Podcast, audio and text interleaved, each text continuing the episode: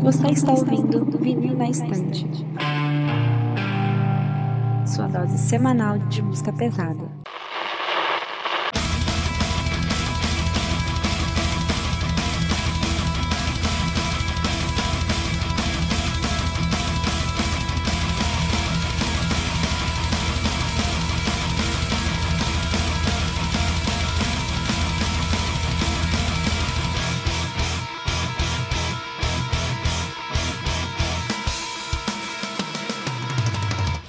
Eu sou a Kati. Eu sou a Jade. Eu sou a Carol. Oi, eu sou o Iago. É, eu sou a Malu. Eu sou Yuri. E eu sou o Sander e estamos de volta com mais um episódio, dessa vez um episódio especialíssimo para comemorar, né, para decretar nosso orgulho. E vai ser um episódio também para filtrar a nossa audiência. Nós estamos aqui para falar sobre LGBTQIA+, no metal. Um episódio que vai sair dois dias depois da, do Dia Internacional do Orgulho LGBTQIA+, né, que foi dia 28, esse episódio vai ser dia 30, mas a gente está gravando um dia antes. Dependendo de quanto durar a gravação, a gente vai bater meia-noite, provavelmente. E hoje estamos com uma mesa repleta de convidados, né, para falar sobre suas experiências pessoais, vamos falar um pouco sobre a história de grandes nomes da LGBTQI+, da cena, indicar bandas, vai ser um papo bem interessante aqui. E os convidados que temos aqui quiserem se apresentar de um por um aqui, podem dar, fazer um jabazinho de, quem tiverem, começando pelo Iago. Boa noite, gente. Então, eu tenho 24 anos, né? Eu gosto de metal desde a adolescência, né? Desde que meu irmão me apresentou tudo mais. E na cena do metal eu vi muitos artistas LGBT, né? Isso me ajudou bastante, tudo mais, na aceitação. E é, não sei muito bem o que falar, não, né? Se quiser falar teu canal, pode dar também. Eu tenho um canal na Twitch, é Bard Brick, eu faço live de jogos, né? Quem quiser seguir lá. Basicamente isso. Vai estar o link aqui, todos os links dessas jabás vão estar aqui na, na descrição para vocês. Bom, pois é, meu nome é Maria Lúcia, me chamo de Malu, e eu tenho uma banda, não é exatamente uma banda de metal, é uma banda de que eu não sei exatamente definir o que é exatamente, mas é rock. É, chama Gozotsa, é trocar o T e o S da palavra gostosa, mas é Gozotsa. Então, Ótimo nome. uma banda bem diferente. Mas Sugiro a todos que deem uma olhada. O nome ficou bom, Gozotska. É bem sonoro, né? Sim, Apesar sim. do. É, muito sonoro. Parece algo russo, que- né? eu é, adoro, eu não sei se é um álbum ou é uma música ou são os dois que chamam Salta Maior. Eu acho lindo, Malu. Tem, a- a- tem três discos, Solta Maior 1 e 2 e 3, e tem a música chamada Solta Maior, que a gente acha que até hoje é a música mais incrível que o, quem acompanha as músicas por enquanto é o, é o baixista, né? É, é incrível, eu acho ela linda também. É mesmo? Tá, meu nome é Yuri, eu tenho 29 anos, eu ouço metal desde os meus 12 anos também. Comecei a ouvir metal através de um primo meu que também gostava de metal. Comecei ouvindo muito Alice in Chains, Iron Maiden, Metallica, Angra, que eu amo até hoje também. É, Nightwish, o básico. Dream Theater que eu amo também, Carol também adora Dream Theater. E é isso. Falou, galera, como a gente sempre pede. Parei. A é, nós estamos como VNE Podcast em todas as redes sociais. Você pode encontrar a gente assim. Ultimamente temos feito vídeo reacts de algumas músicas e bandas no YouTube. E além disso, recentemente estamos na Twitch. Se inscrevam lá e apoiem essa cena do metal que só tende a crescer e a gente expulsar os babacas.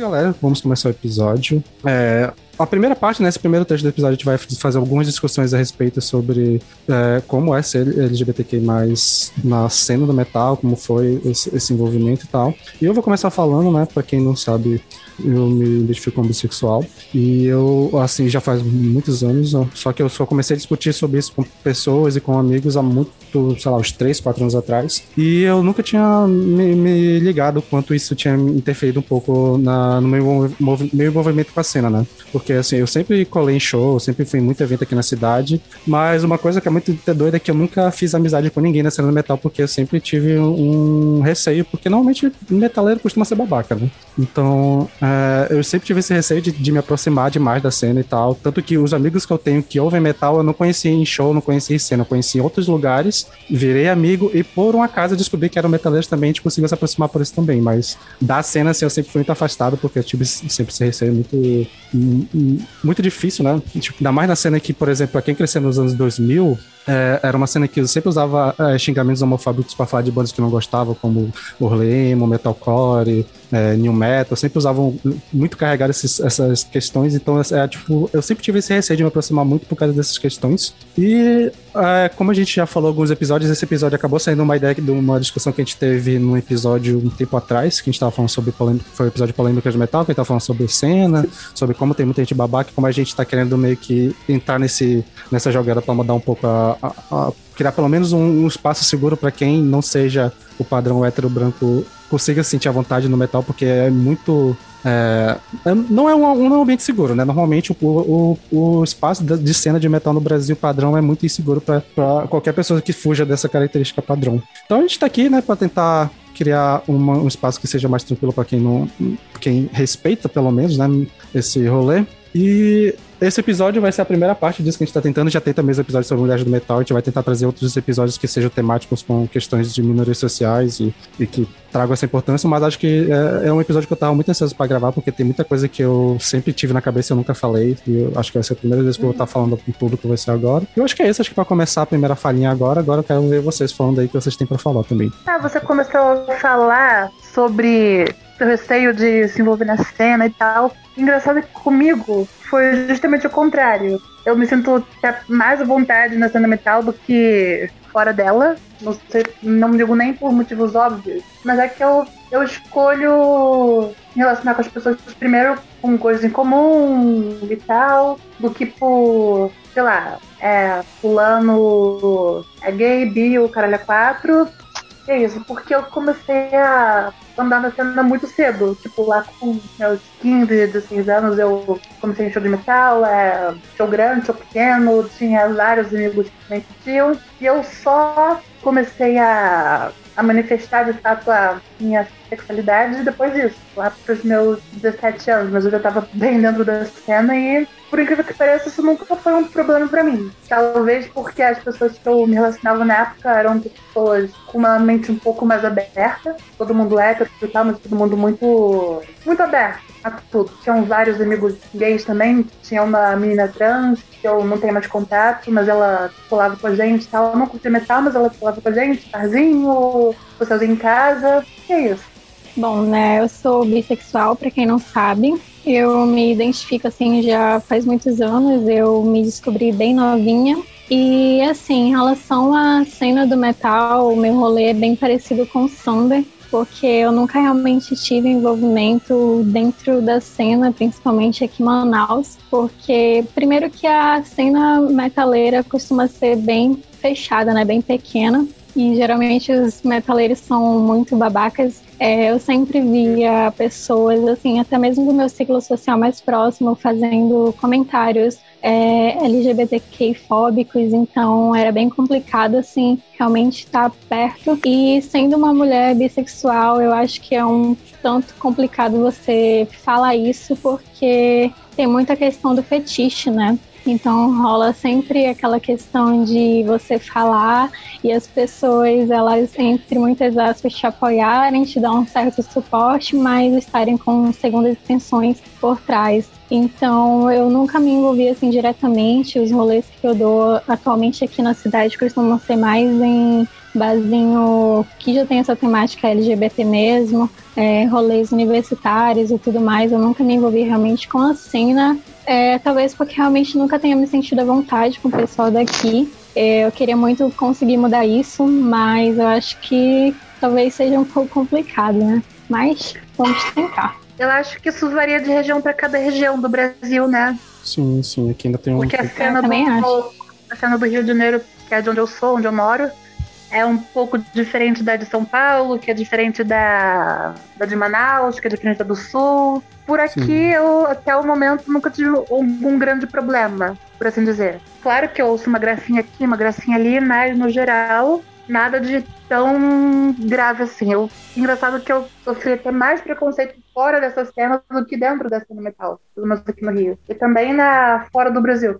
Eu, mora, eu morei durante um tempo na Alemanha e a Alemanha, lógico, era muito. A cena metal era muito mais forte aqui no Brasil. Inclusive pessoas LGBTQIA no metal. Eu tinha vários amigos que também eram, estão festivais comigo, a gente saía pra, pra barzinho, social, se reunia para show, para festival. Era, eu acho que eu tive um pouco de sorte também, de não ter encontrado tanta gente babaca quanto, quanto a Jade encontrou, quanto o Sander também encontrou. Sim, sim. Inclusive, eu tinha amigos é assim, bem... metaleiros da época do ensino médio, e que durante o ensino médio mesmo eu já me afastei porque eles já demonstravam esses comportamentos. Sim, agora isso que o Sander falou é bastante que verdade, porque a cena metaleira aqui em Manaus ainda é muito conservadora e que consegue ver isso assim com uma facilidade tremenda. Tem um bar aqui, que eu não vou citar nomes, mas o Sander vai saber do que eu tô falando, que ele é bem famoso e sempre, tipo, todo, praticamente toda a galera metaleira do rock e tal se reúne lá e, meu Deus do céu, parece assim Chernobyl, sabe? É muito hum. radioativo, a galera se reúne ali e essa questão de é, ter pessoas que tu conhecia na época da escola, que ouviam as músicas com você e tudo mais, hoje em dia foram pro outro lado. Eu fico pensando que realmente isso é muito verdade. Inclusive, tenho exemplos dentro da minha família mesmo, assim, primos que ouviam, que me apresentavam bandas que hoje em dia são, assim, conservadores, né, de direita, e inclusive pessoas que eu cheguei a me relacionar e tudo mais, assim, com esse discurso hoje em dia. Eu fico, cara, como assim? Eu meio que perdi, entre aspas, assim, uma amiga minha, perdi não, só não tem mais contato. Que ela era né, uma pessoa LGBTQIA, gostava de metal e tal, só que do nada ela virou, pode falar a palavra? Não sei se é um tabu, se pode falar aqui nesse podcast, ela virou Bolsominion. Ah, não, com certeza pode falar. Inclusive, Aí, se for pra xingar, principalmente. Nosso posicionamento contra o Bolsonaro é assim, muito claro e todo mundo sabe deveria saber disso. Ah. Pode falar à vontade. Não sei nem por que eu falei isso. Não, então, a gente se afastou porque ela enlouqueceu, virou bolsominion, virou fanática, mas ela também cortou contato com todo mundo. Tem, tem esses e era uma das minhas melhores amigas, ela. Tava comigo desde os meus 15 anos e tal. Acho até um pouco triste. Mas fazer o quê, né? Eu não consigo conviver com bolsominions, gente. Desculpa. Fala assim, ah, mas essa família, é, tio, mãe, pai, não da minha vida, pelo menos da minha vida, eu cancelo. Cancelo total. Não dá. Pra mim é uma questão de. Digo nem de saúde, é uma questão de higiene. Sim. E de sobrevivência até também. Exatamente. Sobrevivência. Tá falando da, música, tipo, tipo o Bruno Covas escutando o Rage Against the Machine. Amada? Não. Tipo, cara, você ah, os é caras lá vaiando o, o Roger Waters quando ele veio fazer show aqui no Brasil. É, Roger Waters. Sem nada, mano. Não, cara, peraí. Uma pessoa. Eu sei que o Bruno Covas gostava de metal, mas uma pessoa. Ah, bem que gente que escuta metal só por causa da estética, por causa da revolta, e a pessoa não entende que acha que é só uma revolta contra o sistema, e usa isso como desculpa, só que sem, sem entender nada do que as letras falam, do que a posição política dos membros falam. Ah. É foda, foda. Não dá. É, bom, eu comecei a escutar metal por causa de uma prima minha, Lívia, e hoje, hoje a gente teve um problema familiar, infelizmente a gente não se fala mais. Mas ela me passou um CD gravado com umas músicas do Halloween. E eu tinha tava, tava começando a, a tocar guitarra na época, então foi, foi bem, bem justo, assim, na, na, na... E ela também amava muito Lacuna Coil, que eu gosto muito até hoje. Também. E, é, e aí eu fui... Eu, hoje até hoje Halloween é uma das minhas bandas preferidas, assim, mas eu sempre fiquei meio nesse caminho do, do do power metal mesmo. E, mas eu tive praticamente nenhum contato com a cena, assim. Eu até brinco, falo que o maior contato na cena que eu tive foi um dia quando eu, fui num show do Dragon Force no Carioca Club. Isso foi 2020, 2009, talvez. É, e assim, eu tinha nenhum contato. Talvez por falta de oportunidade, talvez porque eu, na época, tava com um relacionamento que, era bem difícil. E, ah, esqueci de comentar, sou uma pessoa trans, então né, nessa época, comentando, eu era um menino ainda. E, inclusive, a, a Cat me, me conheceu assim, por isso que eu falo que era uma pessoa horrível, porque era uma pessoa super hiperativa e tal. Eu, eu, eu, eu me achava insuportável, então eu, imagino que as outras pessoas talvez também achassem, mas de qualquer forma. E basicamente eu, eu me mantive assim, gostar de música sempre foi uma coisa muito individual para mim, assim. Eu acho que infelizmente eu tive amigos na, na, na, na, faculdade que eventualmente gostavam de rock, a gente conversava sobre praticamente tudo, assim, de, de música, mas de metal mesmo, assim, eu nunca me, me meti nessas coisas. Acho talvez por medo, porque realmente é, eu sempre via como uma, como uma comunidade muito, muito agressiva. E imagine, e depois quando comecei a transicionar, nem se fala nisso, né? Eu nem chegava perto. Inclusive a, a, a, como comunidade assim de, de ser bem eletrônica, mas essas coisas mais tortas, assim, de, de música mais underground mesmo, foi infinitamente mais acolhedora até que a faculdade, assim. Então, e aí depois de depois nesses últimos dois anos, de 2018 a 2020, eu estava na Suécia, que a minha esposa conseguiu um trabalho lá, e aí a gente foi. E aí, por uma série de motivos, incluindo a maneira como eles lidaram com a pandemia, eu voltei para cá. Mas lá também eu não tive nenhuma oportunidade, infelizmente, de ir em show, porque ela era caríssima e a gente era pobre lá. Cara, um pobre sueco é muito bom, a vida é muito boa. É, assim. Suécia é um lugar muito caro, Escandinávia é muito cara. Muito caro. Como só ela estava trabalhando, porque eu não consegui emprego nem a pau lá, por ser imigrante e não ter experiência, é... ele não tinha, não tinha nem chance de, de ir pra show, assim, era até mais caro do que aqui em São Paulo. Então, então, mas, assim, e cá estou. É, e, e, assim, mesmo como eu também não tinha muito dinheiro, eu, mas eu via, eu via que tinha uma cena de metal muito grande lá. A gente via, assim, banda, a gente aparecendo. É que eu também sou muito chata, assim, de, de, de música em geral. É, e, e, também um pouco exagerado. Eu falo, nossa, que é uma bosta, mas na verdade eu adoro, entendeu? Muito exagerada nesse sentido. Se alguém, se eventualmente eu falar mal da banda de alguém, em geral eu tô exagerando. Mas, enfim. E, então a gente, eu, a, gente, a, gente, a gente essencialmente teve uma vida, de, como eu falei, pobre sueco lá, que é uma vida muito boa comparado com a que a gente tem no Brasil. Mas infelizmente eu não tive a oportunidade nem de conhecer direito a cena. Inclusive, só para comentar, que eu entrei no Cosota em 2016 e quando o baterista, o Elvis, me chamou, e foi uma das melhores coisas que eu fiz na vida. Assim, eu gosto muito de tocar lá, tocar guitarra, comentar. Como eu falei, eu escuto metal, rock desde a adolescência, né? Eu tive amizades que curtiam também no ensino médio, amizade dos meus irmãos também. E eu já colei alguns eventos da cena no metal. É, com as pessoas que eu conheço, que eu convivo, que curtem metal, eu nunca tive nenhum tipo de problema, nem nada assim, né? Mas eu já, até gente que eu conheci não tenho contato nenhum mais, já ouvi cada coisa assim preconceituosa, bem nada a ver, e eu sempre vi muita toxicidade na internet, né?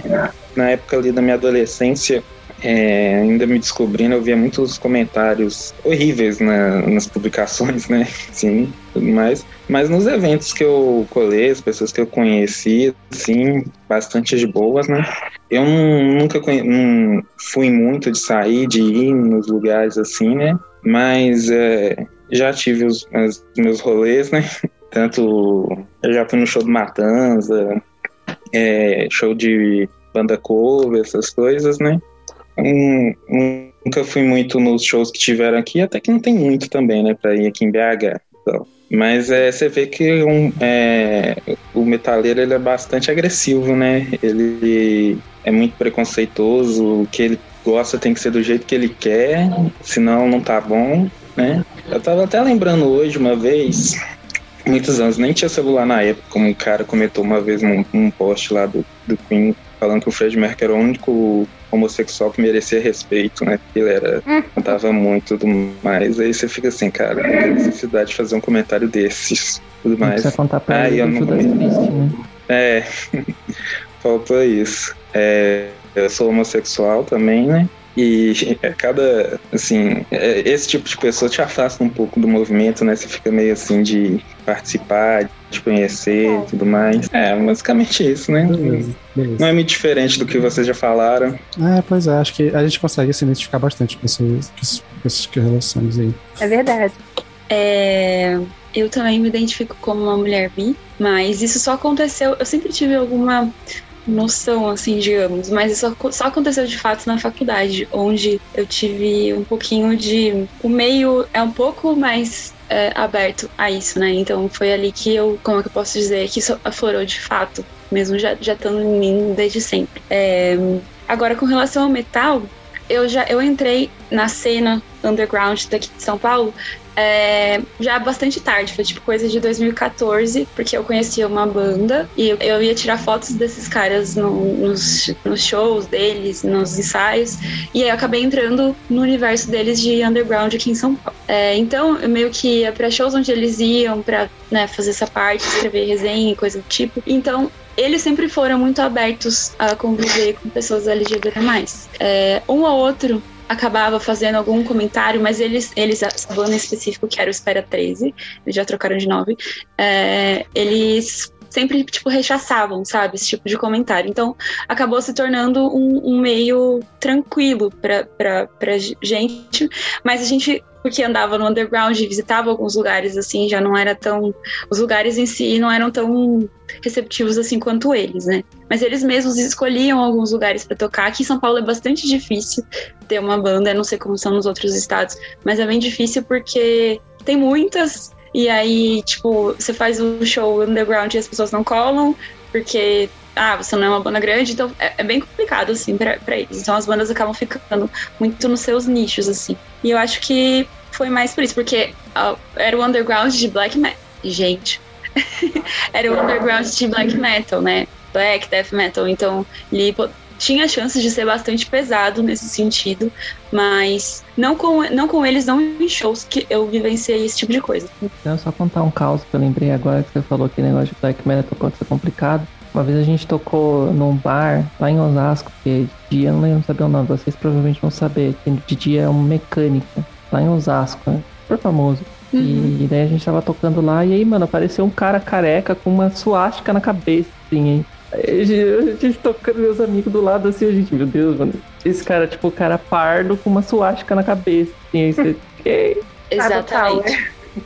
É complicado. Aos poucos isso parece que deu uma sumida, assim, pelo que eu sei, mas, né, pode ser, ter sido só a minha impressão, ou espero que seja que esteja evoluindo a galera, né? Eu acho que é um pouco dos dois. Sim, é, de, acho que depende também do local. Acho que pelo menos pra cá, os últimos anos, assim, antes de fechar pra pandemia, eu tava vendo muito mais galera assim, aparecendo nesses rolês do que era quando era mais novo. Principalmente com o rolê de Bolsonaro, aí o pessoal tá se sentindo mais à vontade ah. para dar cara, né? Já saí para lugares onde, onde aqui em São Paulo aconteceram coisas terríveis, com pessoas assim, com, com no geral, bastante violentos, mas eu tava sempre acompanhada. Então, eu, sozinha, nunca sofri nada disso, mas eu sei que as pessoas acabavam passando por situações complicadas aqui.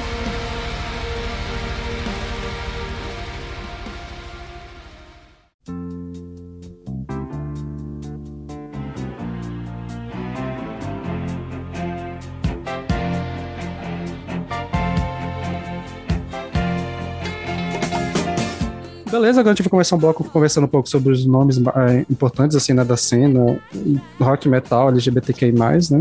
E acho que a gente pode começar primeiro com a cena rock, que eu imagino que é, é entre os grandes nomes do rock, pelo menos os mais famosos, assim, uma grande parte deles são. E a gente vai citar alguns nomes aqui, comentar um pouquinho sobre eles, mas aí daqui a pouco a gente vai falar sobre no metal, mas o primeiro, o primeiro espaço agora vamos falar sobre rock. Acho que assim, eu não sei se por ordem é, de cronológica tá certo, mas acho que por, acho que o primeiro nome que a gente pode citar aqui é o Elton John, né? Que é um dos mais antigos, que os mais levantaram a bandeira desde sempre, que é muito importante. Maravilhoso esse homem, maravilhoso.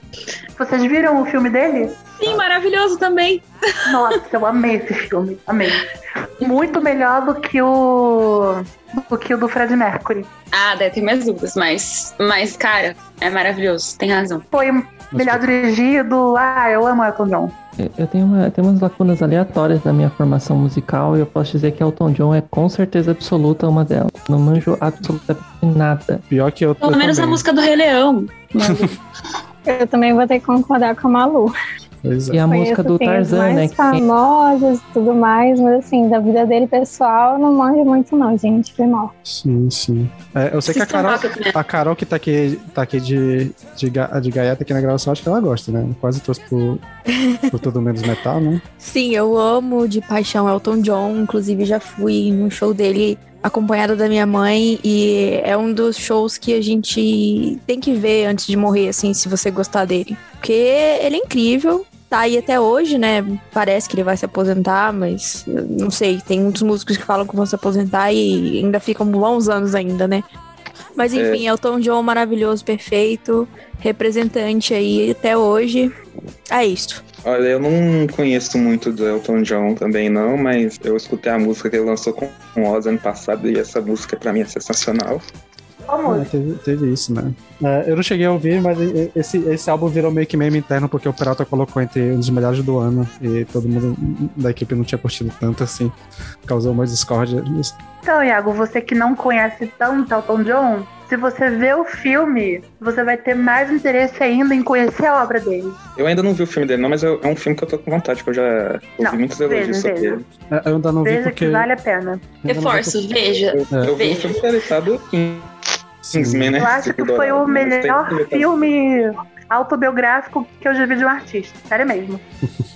É, bom, seguindo aqui na pauta, outro nome importante também que nós temos é James Joplin, né, que é outro é, ícone gigantesco para a cena rock, principalmente. E que é outro nome que também, né, pra, pra completar, também não manjo tanto assim, eu conheço só as famosonas mesmo, que é esse rolê muito classiqueira, como você já conhece, né, não é minha praia, mas é, nomes que a gente que, que tem muito respeito, mas, né, acontece, né? A sonoridade não é, não é tão a minha praia ainda, né? mas é legal, mas é legal. Eu gosto, eu gosto muito de Janis Joplin. Por falar em Janis Joplin, como não lembrar do Sergei, né? Uhum. Eu ia falar isso, mas Nossa, eu ela... ela...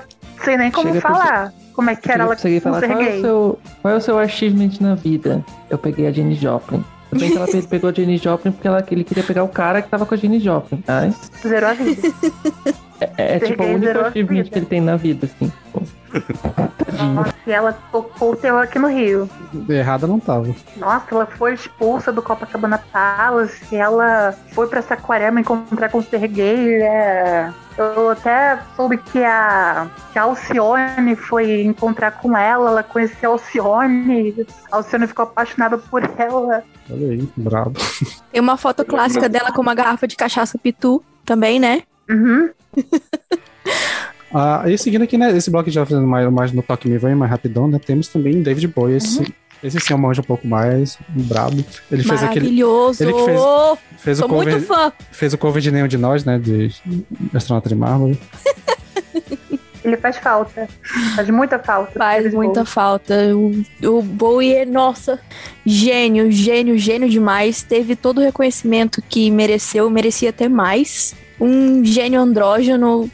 Ele era muito mais do que apenas um músico. Ele era um ícone de, de visual, de, de comportamento, de tudo mais. Eu amo muito Bowie. Até hoje eu nunca consegui, eu não consegui ouvir o Black Star porque eu não, não tive estômago ainda para ver o, o CD que ele escreveu para quando ele morrer. É eu um também não ouvi que... até hoje, pelo mesmo motivo. Quão foda a pessoa tem que ser para fazer um negócio dele. Eu só ouvi aquela, aquela clipe. Não, não digo. Eu vi aquele clipe do Lazarus, eu acho. Não é Lazarus que chama? Isso. É. é. Desse álbum foi só o que eu consegui ver. O resto eu não parei pra ouvir até hoje. Nem sei se eu vou. O cara fez um clipe falando sobre o leito de morte dele. Inacreditável. Uhum, foi. É, fez uma referência a São Lázaro que estava morto, mas não estava. Que ele ia para outro planeta. Aliás, ele não morreu, ele voltou para casa. Quanto tempo eu não ouvia essa? Sim. Eu só ia perguntar é, se aquele. Porque eu lembro que teve uma época que repercutiu algumas coisas no Twitter sobre o David Bowie, que era relacionado à pedofilia, essas coisas, e vocês aí que são fãs, confere, porque eu nunca fui muito fã, assim, do trabalho dele, eu nunca curti muito as músicas, e eu lembro muito bem que na época que eu ia começar a ouvir, assim, pegar um álbum para ouvir, pesquisar mais, eu me deparei com essas polêmicas aí da vida dele pessoal, assim, envolvendo vício em sexo, em drogas e pedofilia especificamente, e eu fiquei assim, eu lembro pesquisado algumas coisas, eu li que saiu num que isso foi descrito melhor num, num livro que saiu autobiográfico dele, mas alguém poderia me confirmar se confere? Eu, Olha, sinceramente, não ouvi falar disso, não. Assim, o resumo do resumo do resumo é o seguinte: anos 70 e 70. Anos 60 e 70 podia tudo. Não poder, mas acontecia de tudo. Infelizmente, quase nenhum desses ícones saiu disso. Eu acho que eles nem. É, meu, nem a idade de ninguém. No, eles nem perguntavam a idade de ninguém. Isso, Imagina, isso, Era verdade. putaria naquela época. Eu até lembro que a. Eu não sei se foi verdade. Que aquela Christiane F. do livro, lembra? Aquele. Do livro do filme. Christiane F. drogada e prostituída. Que ela era muito fã do David Bowie. Se eu não me engano, ela, ela ficou com ele, com o David Bowie. E ela era menor de idade. A gente tem até alguns exemplos aqui no Brasil de gente muito conhecida, tipo Caetano Veloso, que quando foi casado com aquela Paula Lavigne, Marcelo ela Camelo tinha também. Marcelo Camelo. O Caetano Veloso tinha 40 anos e a Paula Lavigne tinha 12, 13 anos quando eles começaram a se relacionar. E era aquela coisa também, anos 70, nos 80, podia tudo. É foda. Foda mesmo. Eu lembro que depois que eu li isso, eu realmente perdi o interesse em pesquisar, porque não fez parte assim da minha formação musical. Então, para ouvir mais tarde, sabendo dessas coisas, é um pouco mais difícil para mim, É, no caso, né? Olha, É eu, verdade. o, que eu conhe, o que eu conheci dele foi o seguinte: ele era uma pessoa que, até onde eu sei, tentava é, usar a fama dele para para jogar luz em alguns artistas menos famosos. Aquele disco do Young American é um disco que ele foi lá nos Estados Unidos aprender a fazer música com o pessoal nele. Foi uma tentativa dele de jogar luz nesse pessoal. Agora, realmente é uma situação muito complicada. Era muita loucura, que nem alguém falou no chat.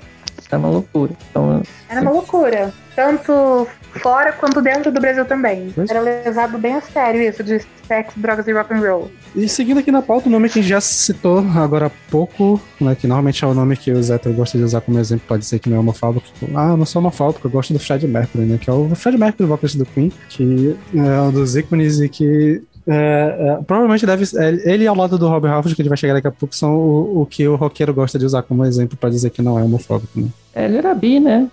O pessoal achava que ele era gay, mas alguém que me falou que na verdade ele era bi, que ele se relacionou com mulheres no começo da vida dele. Uhum, E-. E ele se relacionava só em maioria com homens, mas ele Sim, sim. relacionava com mulheres de vez em quando. E assim, Queen é uma banda que eu gosto bastante, apesar de eu não conhecer assim, a discografia deles a fundo. Eu conheço algumas músicas além da mais, das mais famosas, mas é uma banda que eu gosto. Eu gosto da estrutura de composição das músicas, são bem rebuscadas. E a voz do Fred Mercury não tem o que falar, né? O maluco é um dos maiores vozes que existiram no- rock, cara. O maluco era brabo mesmo. Ah, o meu pai foi assistir o Queen em 76, eu acho, no Morumbi, e teve que operar a amígdala no dia seguinte. Ele Caramba! disse que foi um show impressionante. A maneira como ele tomava Pareceu. conta era A minha mãe Um viu no. Rock in Rio isso, em 85, Queen. É, conheço também quem viu, mas não é parente meu. Coisa, né? O... Eu acho que pegando aqui um pouco, um pouco que, o, que o Sander falou, eu também não conheço toda a discografia do Queen, mas cada coisa nova que aparece, eu fico. é nova assim, né? Que eu não tinha ouvido antes, eu fico, caramba, mais uma vez eles foram geniais, sabe? Então, eu acho que é uma questão de parar um dia e escutar essa discografia inteira. Eu Mas. acho que o mais genial pra mim, o mais genial pra mim do, do Queen e do Fred Mercury é- era que ao mesmo tempo que as músicas eram muito compostas, muito complexas, era um som muito fácil de agradar. Verdade. É um som que, tipo, até a pessoa que não gosta de metal, que não gosta de rock, pelo menos ama umas duas, três músicas do Queen. Acho que talvez seja esse ponto que faz com que existam esses tipos de babaca que falam: Ah, eu nem sou homofóbico, eu gosto de Queen, eu gosto do Fred Mercury. Porque, tipo, gosta do som e daí eles fazem, Uhum. tipo, subtrai a pessoa, né, que faz o som. Subtrai a pessoa que diminui criou a pessoa. aquilo, né? Que não é aquela coisa, acho- que nem eu uma, uma vez, não sei quem falou. É, eu não sou racista, minha cachorra é preta. Pra mim, é essa analogia. Pra mim, é essa analogia. Caralho, isso foi- Se eu não me engano, foi uma blogueira que falou isso. Foi, foi, foi uma blogueira que falou isso. Não, e tipo, o, a maior prova é porque eu acho que o Fred Mercury era um- um- um- uma pessoa máscula, né? Ele, ele tinha é, um, um padrão bem masculino. assim, E, e- mas se fosse por esse pessoal realmente gostasse tanto, não teria aquela puta polêmica no I Want to Break Free, né? Que Exatamente. Então, eu lembro, né, foi uma polêmica gigantesca, assim. É. Eu lembro que nos anos 2000 o pessoal não tinha superado isso ainda. Sim. até hoje, até hoje eu vejo quando o pessoal, quando vai botar em em rolê familiar, coloca botar essa música, o pessoal já começa a fechar a cara, principalmente se for o clipe, né? Que nem a, Mais eu lembro- comentários homofóbicos. a Malu falou o seguinte, do, do Fred Mercury corresponder a um padrão masculino. Padrão masculino nos dias de hoje. Porque antigamente, na época do Queen, na época que ele ainda era vivo, ele era um homem gay bissexual como 90% dos caras da época. Não entendi. Não, porque é, a estética dele, a estética do, do Fred Mercury, do, do bigode, a roupa, era a forma que a maioria dos homens gays bissexuais se vestiam na época, lá pros anos 70, 80. Ó, ó, ó. Bom, a minha mãe, ela disse que viu o, o clipe do. Qual é o nome daquela música do Village People? É, Macho Man, e ela achava que É, legal, é. eles estavam tudo de boa, que bonitinho, eles É verdade. Sim, sim, eu lembrei É também. verdade. A estética gay na época era essa. E esse, esse estilo de roupa que o pessoal do metal usa começou com o Rob Halford. Sim, tiver já chegar lá. ele Assim, pegou da cena gay. É o melhor, melhor podcast da história, esse daí, mas daqui a pouco a gente vai chegar lá. Tem razão. Assim, outro nome, no- assim, aqui na pauta tá como John Jett, mas acho que dá pra citar ah, o The Runaways praticamente inteiro, né? Porque, assim, eu não sei, eu não manjo tanto da banda, mas eu sei a fofoca de que dizem que a Lita Ford saiu da banda quando ela descobriu que os restos da banda eram LGBT, eram lésbicas ou bis, não sei exatamente, ela saiu da banda por causa disso. Quem conhecia a banda quiser explicar. É, o que rola na Boca Miúda foi isso, que ela saiu da banda por causa disso. Mas tem o The Runaways, né? Que é outra banda importante que sempre, tem, sempre tá é, listada como ícones mais, né? Gente, mentira. Eu não sabia disso, não. Eu posso ter caído em fake news? Acontece, mas na minha cabeça isso daí Ai, sempre, sempre foi a, a a- fofoca que jogava. Fake news Logo a. Lita, que era minha favorita. Decepções. Decepções. Tem, tem um filme delas também, não tem? Eu também acho E que. foi protagonizado pela Kristen. Stewart, né? Isso. É, Isso. Que também é LGBT. Eu achei sensacional. Aham. Eu gostei desse filme.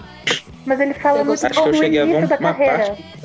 É, Antes de eu ver o que eu vi um eu pedaço do achava- filme, mas quando eu peguei já tinha começado.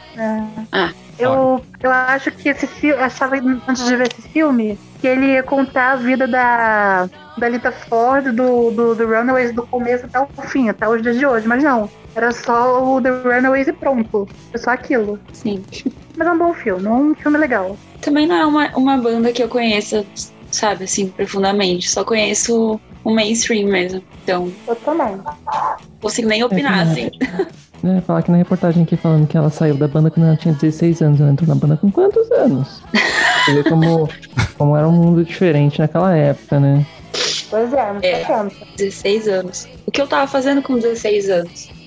Provavelmente comendo terra. Sofrendo bullying na escola. É, é, é, também. Eu também. Sofrendo bullying na escola. E até agora, próximo ao nome, agora até um pouco mais assim, recente, né, na música, nós temos o Joey Armstrong, Billy Joy Armstrong, né, do Green Day, que eu acho que já fez um bom tempo, né, que ele já se assumiu é, e que é uma banda que eu gosto, eu gostava de ouvir, quando era mais novo, faz um tempo que eu não ouço, mas, cara, eu achava mal legal Day. Eu sempre gostava do visual dele, eu- uma das pessoas que eu- sempre quis usar lápis de olho foi por causa dele. E eu achava legal o som, o som também, era divertido, é uma banda que foi bem famosa, né, bem bem importante pra cena.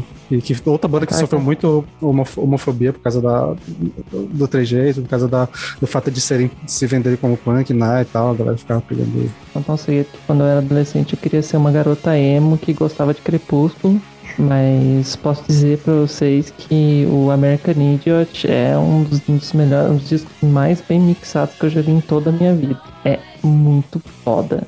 É impressionante. No caso com Green Day, eu gosto das letras, mas a sonoridade não me agrada tanto. Não é um estilo de música que eu ouça sempre, Green Day. Aquela coisa que eu não, não gosto. Mas eu admiro. Admiro muito. Pra mim é uma banda que eu pulei. Eu conheço assim as mais famosas, mas no geral não não conheço muito não. Eu pulei essa fase, essa fase emo, fui direto pro gótico mesmo.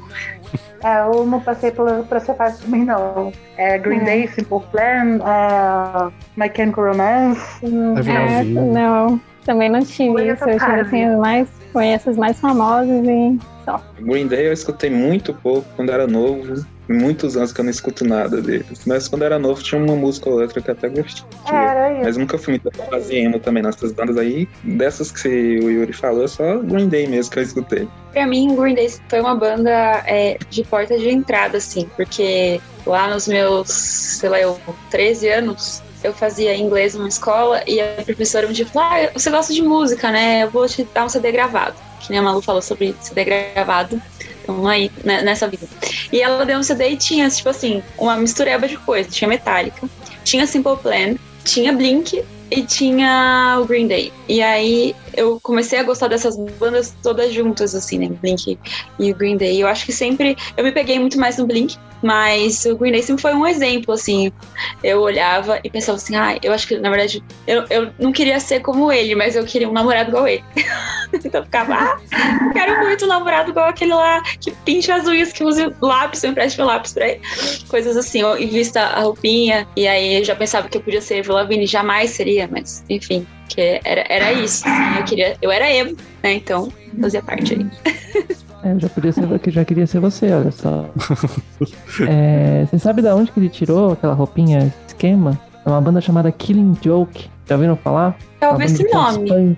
É, ele tirou de uma música chamada Eight, é, eu acho, né? É, que é igual a roupa é igual. Então eu acho que. não fui eu que descobri isso, foi uma amiga minha, Natasha. Natasha a te conhece, ela que me contou essa história. Maravilhosa, Natasha. Ai, gente, a roupinha dele era incrível. Eu queria vestir a roupinha dele também, queria sair igual se tivesse um namorado, daquele jeito. Então, pra mim, sempre foi um exemplo de, de estética, né? E de. E, obviamente, de som, né? Embora eu tenha puxado um outro lado. Eu não fui comprar, que nem, que nem a Jade, não fui pro gótico, eu pulei do, do, do emo pro metal. Então, o último nome que a gente vai falar aqui nessa primeira parte, que é só para ser é, a abertura, né? Claro que vai faltar vários nomes aqui, mas foi mais pra gente conseguir fazer, só para passar, né, um, um, um, geralzão da cena rock. Temos o, o último aqui, o Brandon hoje, do Panic! at the Disco, que é uma banda que eu amo, assim, acho que a, deve ser uma dessas bandas que não que essa pessoa vê não vai fazer ideia que eu gosto, mas eu adoro Panic! at Disco. Eu já até, na época de ensino médio, eu fiz uma apresentação numa feira de inglês que a gente performou é, duas músicas do Panic! at Disco, eu tenho fotinha e tudo tal, eu fantasiado com roupa, roupa, roupinha e tal, uma, uma onda. E, cara, adoro. Eu gosto muito da. Eu, bom demais, bom demais. Panic eu gosto, já foi até em show. Olha aí, eu, eu queria. Nunca, nunca cheguei perto de um show, infelizmente. Ah, foi um show muito bom. Essas bandas assim do estilo, a única que eu gosto mesmo é a the Disco, por causa do Brennan. Prefiro My Chemical Romance, gente. eu não tenho muita profundidade de conhecer essa banda, né? Porque ficou lá na naquela. E é muito difícil lembrar os nomes das letras, tá, tá louco? Não. É, as, a, o nome das músicas são gigantescos, é foda mesmo. Sim. Aí eu só fiz questão de decorar que eu gosto muito, que é aquela do casamento, I Write Scenes Not Tragedies. Ó, oh, essa daí. Ah, Gosto muito é, dessa. E nunca consegui muito fundo, assim, mas, mas, mas às vezes a minha irmã ouve, às vezes, ela é bem mais nova que eu, mas ela ouve e fala, ah, isso é Penny, que eu fico tipo, ah, tem mais outros que eu devo gostar. O, as bandas emos eram muito bem produzidas na época, assim. A gente Sim. não dava um puto pra eles por causa do preconceito em grande maioria. Mas eles eram extremamente bem produzidos. É verdade. Isso, e, é, e é um som muito tiozinho assim de ouvir, cara. Muito da hora, divertido, dançante e tal, cara. Muito bom. Né? A galera que é, que é otário mesmo. É, que nem Queen, é um som fácil de ouvir. Eu Sim. acho que só pra fazer um comentário do que a Malu falou, é, sobre as bandas serem bem produzidas, elas também eram boicotadas pelas bandas maiores de metal e de rock. Tipo assim, eu me ressinto até hoje que ia ter um Rock in Rio, que o Blink ia, ia tocar, ele vinha pro Brasil, ele nunca veio, e o Guns N' Roses falou, eu não vou tocar no dia que, que o Blink ia tocar. E eu fiquei tipo, né, puxa vida. Mas enfim, era só um parênteses. É, por causa disso, inclusive eu pode, pode entrar em mais detalhes depois, mas eu tenho a teoria de que matou o rock no mundo foi exatamente isso. Porque uh, os roqueiros, com esse preconceito, travaram os emos e aí nada, nada conseguiu. O sim, indie foi o último respiro do negócio, mas já era. É, eu acho que até uma coisa até que eu, que eu tava pensando quando eu fiz essa lista, que a gente vai, vai destacar aqui, desses, desses artistas que a gente citou agora. Se a gente fosse fazer, sei lá, o top 10 dos pontos mais importantes de rock da história, provavelmente pelo menos metade desse top teria pessoas que estão aqui, bandas que estão solicitadas hoje, que é uma porcentagem até bastante grande. E que a gente vai começar agora a falar sobre é, é, os nomes importantes do metal, que não rola, né? É muito menor a quantidade de, de pessoas no metal, LGBTQI. A gente vai já citar lá, mas acho que tem um pouco disso do que, o, do que a Malu falou. Também tem um rolê que. dessa coisa que até eu acho que eu cheguei a discutir um pouco no Twitter tempo atrás, que existe até uma. O que eu, eu, é, eu não sei se é muito é, projeção minha, mas o que eu meio que vejo o que rolou com que rolou normalmente com, com metalcore, o que rolou com o emo, é, rola hoje em dia com gente também, na questão de crítica. Que tem muito. Muita gente critica a música porque realmente não gosta, mas tem muita crítica, principalmente, principalmente vocais de gente, muita. Né, tipo, por exemplo, Periphery, é uma banda que eu sempre vejo muita gente criticar, ah, o instrumental é legal, mas eu não gosto dessa voz de gay que ele tem, essa voz fina, essas coisas. Ah. Então rola muito esse. É, esse eu, eu até o que eu tinha comentado no Twitter era que eu tenho muita. É, fico meio com o pé atrás quando eu vejo alguém criticando muito assim, excessivamente gente, porque meio que me lembra muito a galera que criticava M, criticava metalcore, new metal e tal, que sempre tinha alguma coisa meio homofóbica ali no meio também. Eu sei até um pouco de falta de coerência, né? Porque pega, por exemplo, André Matos, pega qualquer vocalista de power metal, dessas bandas que todo mundo ama, e não houve My Chemical Romance, Panic! at the Disco, porque é som de viadinho, porra. E até banda assim, tipo, sei lá, é, Prairie é uma banda que tem som pesado, eu já vi gente falando sobre isso de Lepros, que é outra banda que, essas bandas de prog mais modernas que tem um vocal mais, mais clean, assim, tipo, tu vai botar pra um metaleiro uhum. os outros anos e vai achar, ah, tira essas merda aí com vai de, é, não sei o que lá. Uhum. Tá. É por isso que a gente defende aqui a collab de Pablo Vittar com o metal, não é? Cara, a gente não é nem collab, isso, queria, a gente quer ver isso um dia. Pablo gosta de metal. Cara, eu não queria nem collab, eu queria que ela fizesse um álbum. Ela mesmo fizesse um álbum de metal. Ia ser Sim, cara, seria perfeito. Tudo. E a Pablo. Por favor, Pablo Vittar, ouça isso. Por favor, alguém conhece a Pablo, abrindo, abrindo parênteses assim da, da Pablo. A Pablo, ela faz muito mais pela cena metal do que muito truzão daí. Ah, isso sim. Eu aposto Cara, que. Ela, eu, aposto que eu, eu, nunca fiz essa pesquisa, mas eu aposto que depois que saiu o vídeo dela com a camisa do Batusca, ela deve ter aumentado bastante o número eu de vídeos da banda. Agora, eu ia falar isso agora, de uns stories dela, dando um close lá, toda diva, com o vento no cabelo lá, ouvindo Batusca. Ela fez uma. Ela tava com uma blusa esses dias. Ela ficou falando sobre o CD que ela ia lançar com uma blusa de uma banda brasileira. É, uma e aí, cadáver, uma banda de. de isso, de e, eles, e eles mesmos comentaram, cara, ela fez muito mais Manja pela cadáver. gente do que, do que os metaleiros em si, né? É, é verdade. Inclusive, era o público que eu queria achar, que é essa interseção entre o pop e o metal, que eu acho que da nova geração, da, da gurizada tipo, de, que tá vindo agora, que deve ter, que provavelmente não deve se sentir segura na cena que vai pro pop também, tipo, de... Podia, podia. Eu queria tanto que o metal, que o rock fosse um pouquinho, não tanto, fosse um pouquinho mais populares, assim, entre, entre os LGBTQIA+. Sim, sim.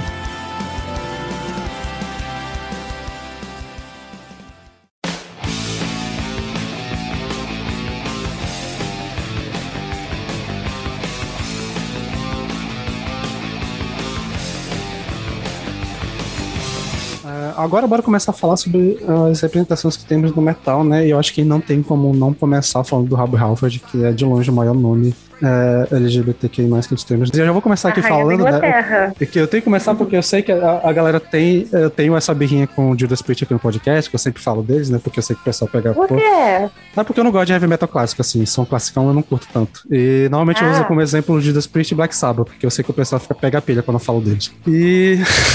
Mas assim, tirando todo esse, esse rolê, cara, é, não tem como não admirar o Robert Hoff. O cara é, o cara é insano o que ele fez. É, a gente pode começar daqui a pouco sobre o que a Malu falou sobre o rolê de toda a imagética que a gente tem do metal. Foi ele que criou e tirar de onde ele trouxe essa influência. E, cara, o Raft é foda, mano. É, até o que eu me incomoda um pouco nas músicas do Judas é que eu não consigo ouvir. Tem muita música guitarrão que eu não consigo ouvir tanta voz dele. As músicas mais calmas, que eu consigo ouvir a voz dele, eu gosto mais. Mas é isso. O Raft é foda, é brabo demais. Eu prefiro a carreira dele solo do que ele no, no Judas Priest. Será que é pra carreira solo que eu tenho que caminhar, talvez, pra, pra curtir mais? Com certeza. Tem nem discussão. Olha, não sou eu que tô falando, hein, pessoal do chat que vai ficar.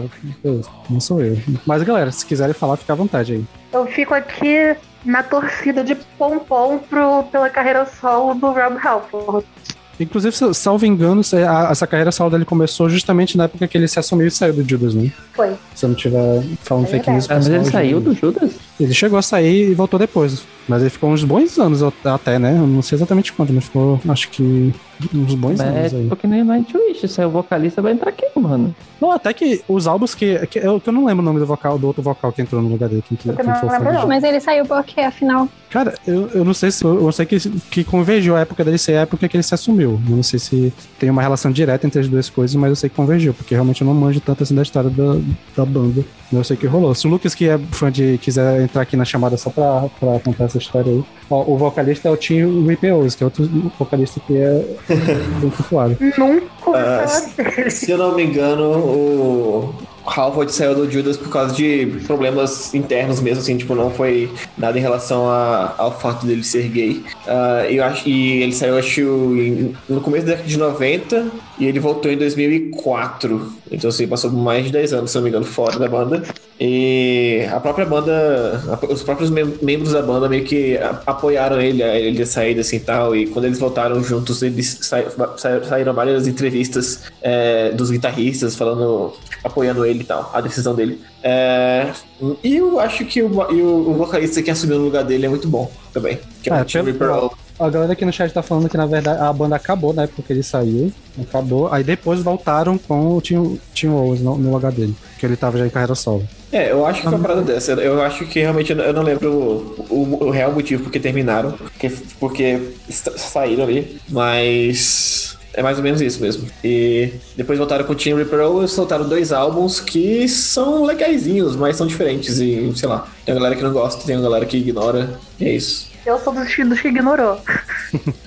pra mim, não existiu. Só queria abrir um parênteses que é, eu acho que as pessoas nos anos 80 eram muito inocentes na vida. Se você jogar qualquer show ao vivo do Judas Priest dos anos 80, você olha pro cara e fala, mano, o cara é gay. tipo, é na cara, assim, é um negócio inacreditável, assim. O Mentira. jeito que ele chega no palco, assim, você fala, mano do céu, um cara hétero jamais faria coisa dessa. E, Ah, é- é e não só. terra, né, gente? E é engraçado que não só sacaram, como é, começaram a usar essa imagética, né? E que eu acho mais interessante ainda, cara. Sim, Sim. é, o maior plot da história é a galera, outros metaleros descobrir que o viso dele que ele tirou foi tirado de BDSM gay, cara. É muito bom isso. Que sabor. Que sabor, exatamente, Yuri. Que sabor. Não, você não é à toa que é a rainha da Inglaterra, né? E até hoje, né? O cara tá aí é, sempre dando a, a, a cara pra falar sobre a questão de representatividade, sobre a, apoiando É os músicos a, a se assumirem, a, enfrentando, enfrentando comentário de ódio na internet. Cara, cara não, não tem o que falar dele, mesmo. cara. Cara, é, Eu vi que ele tava até querendo ser jurado daquele reality RuPaul's Drag Race também. Seria ótimo. Isso não Imagina. foi boato, não? Foi verdade? Não, parecia que era verdade. Eu vi num, num canal de notícias tem um tempo já. Não lembro muito, não. Eu vou pesquisar aqui depois. É, eu, eu ouvi esse boato que ele ia participar. O que manifestou vontade de participar de um como jurado. E eu acho que, e até trazendo o que a gente comentou agora, o Rob Howard também é outra, outra figura, né, que os metaleiros homofóbicos costumam trazer, né, pra falar que não, é, não sou homofóbico, pois gosto do, do Rob, Rob Halford, ou o que eu acho pior ainda é que fala o único homossexual que respeita é o Rob Halford porque ele não é gay, ele é macho. Todo machão, ele não se, ele, ele não fica performando no palco, que é pura burrice, né? Olha o show dos anos 80 pra você de falar isso, viu? Exato. Que era performance aquilo? Olha de novo, viu? Acho que você não viu o show certo. Ou direito, na verdade. E outro nome, assim, que é bastante dos mais famosos, eu acho que da cena, que eu não sei se dá pra dizer que é metal ou não, porque eu não manjo tanto da banda, mas é o do Faith No More, o Roddy é, Burton, que é o tecladista né, do Faith No More, que eu acho que também é outros dos grandes nomes que se assumiram assim, publicamente nos anos 90, que causaram alvoroço, que também sempre, sempre foi bastante representativo e bastante invasivo com os discursos. Eu não sou tão fã da banda assim, eu conheço muito pouco do Faith No More, pra, falar, pra ser sincero, mas assim, é um fato assim, que dá pra, dá pra destacar, a gente tem que falar. Eu lembrei agora do. Qual é o nome dele? Guitarrista? Joe Satriani. Também tem o Joe Satriani que é gay. Ah, não.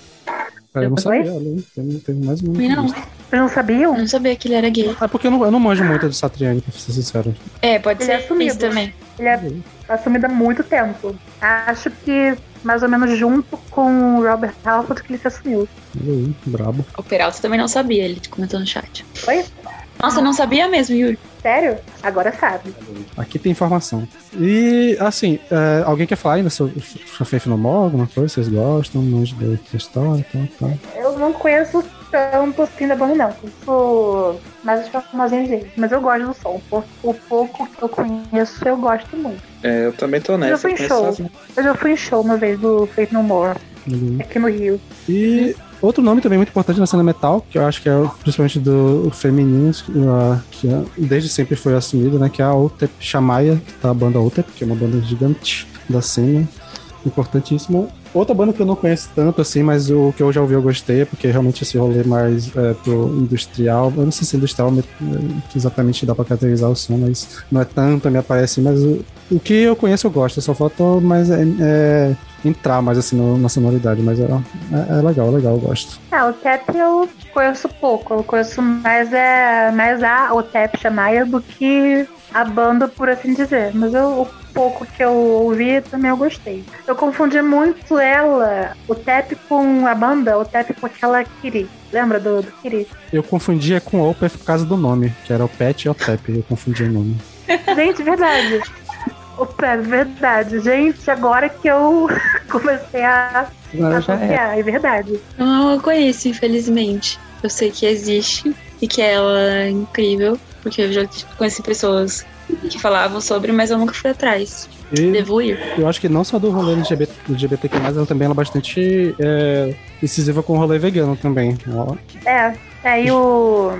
Pra mim, o melhor de tudo é que ela é latino-americana. Ela é quase que brasileira, ela é argentina. olha aí. Não sabia também. Esse eu não sabia. Não sabia? Não, pra- Esse nome eu diria que não. Só pelo nome, eu dir- eu sa- hum, sei lá. E a outra banda também que podemos citar aqui é o Hailstorm da Lizzie Hale também, né? Uhum. A banda é braba. Engraçado que eu, eu conheci Hailstorm por causa do. do Russell Allen. Que ele lançou um álbum com aquele, aquela banda dele, é, acho que é Adrenaline Mob. E ela participou de uma música deles. Até fizeram um show juntos pra divulgar essa turnê. Ela fez um cover do Duran Duran, aquela Down. Sim. Eu conheci ela através dele. É, eu conheci pelos covers que, que fazem, né? Tipo, o de Bad Romance, principalmente. Foi o primeiro que eu. Da Lady Gaga, né? Que ela, ele- o Hailstorm tem um cover. É, ela também fez Eu cover do. do Dio, mas acho que foi ao vivo esse cover que ela, que ela fez do Dio. Acho que era. Era Straight to the Heart. É, foi isso, que ela só tocou ao vivo. Eu a conheci no Máximos Festival que teve aqui em São Paulo. É, e ela conseguiu um movimento. Eu não sabia nada. Na verdade, eu achei que eu ia ver Ailstorm. não tinha nada a ver com o festival onde ela tava. E eu olhei o, o line-up porque eu não tava interessada nos, show- nos outros shows, eu só queria ver o Rammstein. E aí é, eu olhei e achei que era o, Hailstorm, e no fim das contas era o Hailstorm. Mas ela conseguia movimentar mais a galera do que se fosse qualquer outra banda, porque as outras, que to- eles tocaram à tarde, é, as outras bandas ficou meio morto, assim, inclusive Bullet for My Valentine foi no mesmo dia, foi meio morto, só que ela movimentou a galera toda, assim, acho que no show, inclusive eles fizeram um mosh, e então, falei, caramba, Se quiser falar, até onde eu sei não tem membros homossexuais, mas o Hamilton é uma banda que pelo menos é, performando, eles sempre tiveram um pouco de, de, de apoio, né, de suporte. Inclusive tem o caso dele recente que eles fizeram, acho que os dois aqui, se não me engano, eles se beijaram no show da Rússia, né, em protesto contra as, as leis homofóbicas de lá. É, foi na Rússia e na Polônia também. Acho é, outro lugar polêmico. E tem Aí a eu- performance clássica, né, de Buck Dish deles ao vivo, que sempre a, a, a galera. É, é muito engraçado, cara. é, Inclusive, dica pra vocês: procurem é, reacts de- dessa versão ao vivo de, de galera cristã, que era a coisa mais engraçada do mundo. E assim, o, o, o Rammstein ah, tem uma temática também muito homoerótica. Uma música deles, gegen Mann, é, Sim. fala sobre isso. Fala sobre dois caras se pegando. Gegen Mann, homem contra Sim. homem. Exato, é verdade, Sim, sim, É cara, verdade. realmente boa, boa. E o clipe dele é muito Nossa, interessante. Gegen né? É verdade. E prosseguindo aqui, nós temos o próximo nome é, da banda Life Agony, da Mina Caputo, que é uma vocalista trans, né? Que, se- que eu imagino que das bandas que eu conheço de metal, talvez seja um dos nomes mais maiores, assim, de trans do metal, que é da banda Life Agony, que eu conheço pouco. é, é, essa realmente a sonoridade da banda não é muito a minha praia. Mas, cara, mas assim, o, o rolê dela e, tipo, o rolê de, de ativismo que ela faz, da- de, de, de exemplo, cara, ela, ela é realmente foda, cara. Mas é realmente a sonoridade que não é muito a minha praia.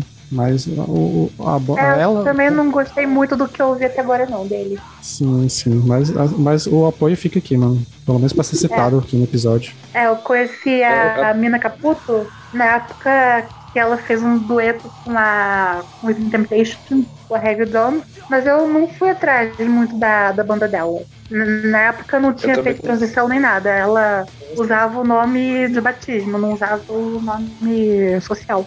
Eu falar que eu também conheci ela assim no, no Fit, né? Aí eu lembro que eu fui saber que ela é trans no ao vivo que ela participou. Aí ela já tinha feito a transição. Aí eu já, É, eu já escutei também, algumas né? Foi bem depois desse, Foi. desse dueto. Dueto não. Eu gosto de algumas músicas, assim, também não faz muito a minha praia, mas eu acho ela muito foda também. Ela canta muito e acho muito bacana uma banda de metal com uma vocalista trans. É verdade. Inclusive, Coisas que faltam muito na cena metal são pessoas trans, pessoas LGBTQIA+, e também pessoas negras. Mas E até pegando o gan- o gancho, o próximo nome que tem aqui na lista é a Marissa Martinez, que é uma vocalista de uma banda de gritcore, que é trans também. E é porradeira, ó, brabíssimo. É, é Marissa Martinez, o nome da banda é Cretin. É, é, é brabo, ó. Eu já- se eu não me engano. Cara, é Estados Unidos, se eu não me engano, é Estados Unidos. Ela é americana, ela é guitarrista da banda, se eu não me engano. E acho que a gente não falou, por enquanto, de um nome muito importante, tá? de dois nomes, na verdade, muito importantes da cena metal, que é o, o Paul Masvidal e o Sam Reynolds, porque a gente vai falar um pouco mais de Cynic daqui a pouco no bloco, a gente vai falar de algumas bandas mais específicas, então a gente vai deixar pra comentar Minha sobre o favorita. Cynic lá. Da E lista, acho- minha favorita. Sim, também. E agora a gente pode deixar aqui pra fazer um bloco pra falar um pouco sobre a- o rolê LGBTQI+, do Black Metal, que rende algumas controvérsias, algumas esperanças também. E eu acho que a primeira coisa que a gente pode falar que é o Gaal, né? Que é o, ex-vocalista do Gorgoroth, que se assumiu homossexual, acho que em 2010, 2009, por aí. E acabou saindo da banda logo depois, né? Assim, eu não, assim, eu acho massa o fato dele ter se assumido, mas eu não acho, eu não sou muito fã dele porque fora do rolê LGBT, ele tem umas paradas meio racial, meio babaca. Mas Meio. pra, pra ser gentil, né? Mas, cara. É, sendo, gen- sendo muito gentil. Eu acho que o Gal é o exemplo que vocês que a gente falou sobre o Rob Halford e o Fred Mercury. É, ele é essa pessoa do black metal. Ah, eu não tenho nada contra gays, eu até gosto do Gorgoroth, sabe? Então, é, esse tipo de coisa. Mas é, é- é assim, fica meio difícil. É, é exatamente o que o Sander falou. A gente fala, beleza, que bom que tem uma pessoa, mas não dá pra defender mesmo assim, né? Então fica muito É. difícil. Pra mim, o Gal é uma pessoa cancelada. Por ele Sim, ser sim. racista. Não, é, eu, eu, eu mim, pessoalmente, eu nem. eu não, eu não curto o Gorgoroth, eu não ouço, tá? né? Mas não. a gente tem que citar, primeiro que pra falar mal, a gente tem que citar, né? É. Uma coisa- que eu não- que eu não gosto muito é a Gorgoroth e aquela Burzum. Ah, Não, não, você não, não tem como. né? não tem como. Pra mim também eu concordo com quem foi que falou, Yuri, que diz que pra, é cancelado, entendeu? Então, assim, não curto o som, não curto como pessoa também. É, como a Caixa falou, é bom ter uma pessoa ali no, no meio black metaleiro que representa a comunidade, mas ter uma representação desse tipo é meio problemático, Pois é, né? Ele Então- representa o estereótipo mais babaca de, de black metaleiro, né? Mas, é Pra foda. mim não adianta nada. Você é. ser uma pessoa representando. Se for pra ter uma representação dessa, galera, pelo amor de Deus. Inclu- e, inclusive, falando sobre a representação babaca, temos um mais babaca ainda, que é o Teik, né? Que é o, o Horst, que até onde eu sei nunca teve nenhuma declaração Eu. dele, mas tem uma, uma performance dele famosa que ele beija o, voca- o guitarrista do Shine, se eu não me engano.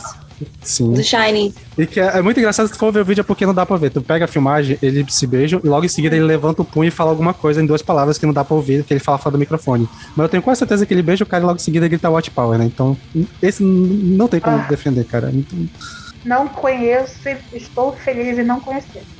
Eu acho. Ah, falando um pouco do Tok, a banda em si, eu, eu gosto de algumas coisas que eu já ouvi deles, principalmente do inusitado, porque eles trazem um. Como é o nome daquele pande, é pandolim, eu acho. Ah, ah, eu esqueci o nome do instrumento, mas, mas eles, eles trazem no meio do black metal, assim, tipo, insano, eles trazem aquilo, você fica.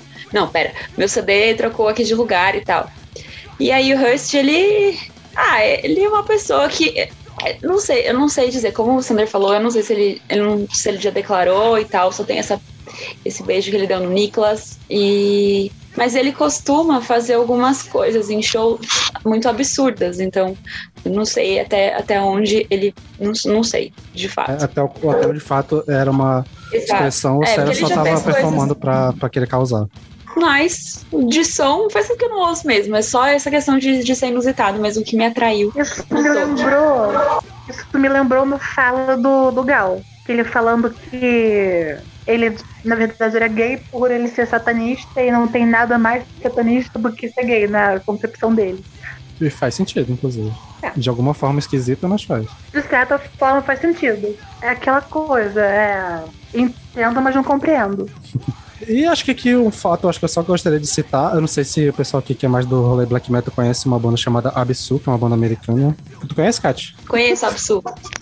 E que tem um caso até recente, na banda acabou a, a saiu atividade recentemente, e logo depois que a, a banda saiu atividade, a, a, a guitarrista veio, a Camille Simur, veio a público a- afirmar que ela foi demitida da banda depois dela se assumir trans pro resto da banda. E que É. foi roubado material do que ela tinha composto, que não deram crédito e tal, deu mal merda. Os caras tudo babaca.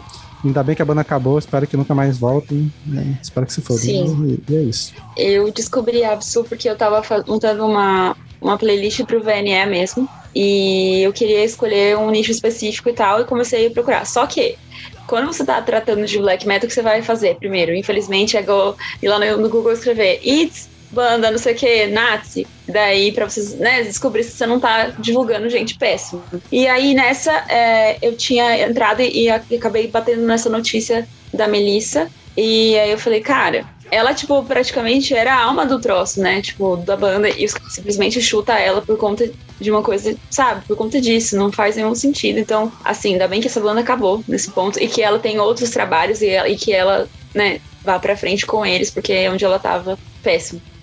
Qual é o estilo da banda, do Dapsul? Black metal. É, Black É, Net Death, eu acho. É, Black Knight Death, meio melódico e tal. Isso. Eu vou E procurar. o som é bom, o que é pior de tudo. Aí eu ouvi uma música pra dizer, tipo, vou ouvir. Enquanto eu tava ouvindo, eu tava fazendo a pesquisa sobre cenários ou não. E aí eu falei, putz, cancela ouvir essa música e é isso aí. E acho que falando de black metal, temos uma coisa até que a gente vai falar, chegar a conversar um pouco mais, de- mais daqui a pouco, quando a gente for falar da- das indicações que a gente vai trazer no final. Mas é que, principalmente na Inglaterra, tem surgido uma cena é, de black metal anarquista é, do RABM, né? O Red in Anarchist Black Metal. E que nessa cena tem surgido bastante bandas com, que vem no rolê é, com pessoas LGBT. A gente vai falar um pouco mais a fundo, principalmente o Gaylord e a Feminazgo, que são bandas que é, principalmente o Gaylord tem é, um. A gente, vai, a gente vai se aprofundar um pouco depois, mas é, apesar de Black Metal ser um local totalmente é, inóspito e bem é, ruim para quem, tipo, de cara para chegar nessa cena. É também do Black Metal que tem surgido bandas que têm trazido membros LGBT, que tá tendo todo um movimento de, de apropriar do gênero e transformar e expulsar os nazistas e trazer o rolê pra um lado mais, mais de boa. Eu acho, eu acho curioso essa coisa, porque a gente não vê isso no Death Metal, por exemplo, Engraçado. né? Em outros gêneros. Você assim. falou do, do, do Gaylord. Quando eu ouvi falar do Gaylord pela primeira vez, na hora eu pensei, cara, é uma banda do, do Rob Halford. Eu vou procurar um pouquinho mais. Depois eu vi que não, eu meio que dei uma murchada, ah, porque seria, seria muito bom. Ter um nome maravilhoso pra uma banda com Rob Halford de vocalista, Gaylord. A gente, vai, a gente já já vai, vai, vai falar sobre a banda em si, né? A gente vai comentar um dos álbuns e tal. Mas agora a gente pode pegar esse bloco para falar um pouco sobre a representatividade LGBTQ que a gente tem no Brasil, né? Que é alguns artistas que. Inclusive, a gente vai deixar aqui nos comentários uma indicação de um documentário que temos sobre LGBT na cena brasileira, né? Que é feito pelo Heavy Metal Online. Que é muito bom, tem bastante gente falando sobre a experiência, mais ou menos o que a gente tá fazendo aqui, mas, mas sob o ponto de vista de, de, de músicas da cena, principalmente. E eu acho é, que não tem. amigos meus estão nesse documentário. Olha aí. E nós temos, assim, pra falar, principalmente para início de conversa, a Fox Selena, né? Que é a, que é a vocalista trans, a líder da banda, que, que a gente leva o nome dela como título. É uma banda de heavy metal clássico, que até estava no Gold, ela, ela estava no Gold Fest, né? Que teve um tempo atrás, que a gente participou lá. É, muito bom, muito bom, um som da hora. Eu não sou tão próximo do som porque, né, heavy metal clássico não é muito minha praia, mas o- a parte técnica eu consigo ver que é muito bem feita, é muito, bom, muito da hora. Uhum. E é isso, cara. Quem quiser comentar mais alguma coisa, pode ficar à vontade. né? Ela, ela entrou em contato comigo. é, foi acho que em 19.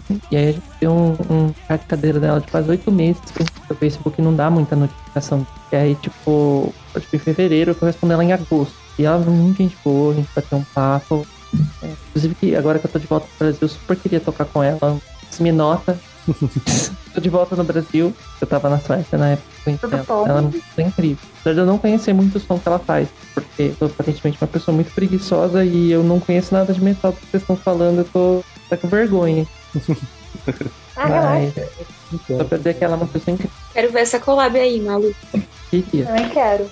Não, eu, infelizmente não conheço tanto da, da obra dela. Eu escutei algumas músicas dela é, na época que. Eu não, não me lembro se ela transicionou recentemente ou desde o começo ela se, se mostrou como uma mulher trans, mas o, antes de saber que ela era uma mulher trans, eu gostava do, dos covers dela, que ela fazia muito cover no, no YouTube. Lá pra acho que 2012, 2013. Também usava esse nome na época, se não me engano mas eu não conheço tanto, não tanto quanto eu gostaria. É, eu também não conheço tanto. Eu lembro que ela participou do evento que o Sander falou, né, do Goldcast. Eu conheci o trabalho dela lá, assisti um show com outras bandas e acho. Eu peguei o álbum para ouvir tá no Spotify, gostei bastante, apesar de que eu também não sou muito assim do heavy metal clássico, mas eu gostei muito, gostei muito do vocal dela, gostei das letras também. E assim, né, eu acho muito importante ter uma pessoa assim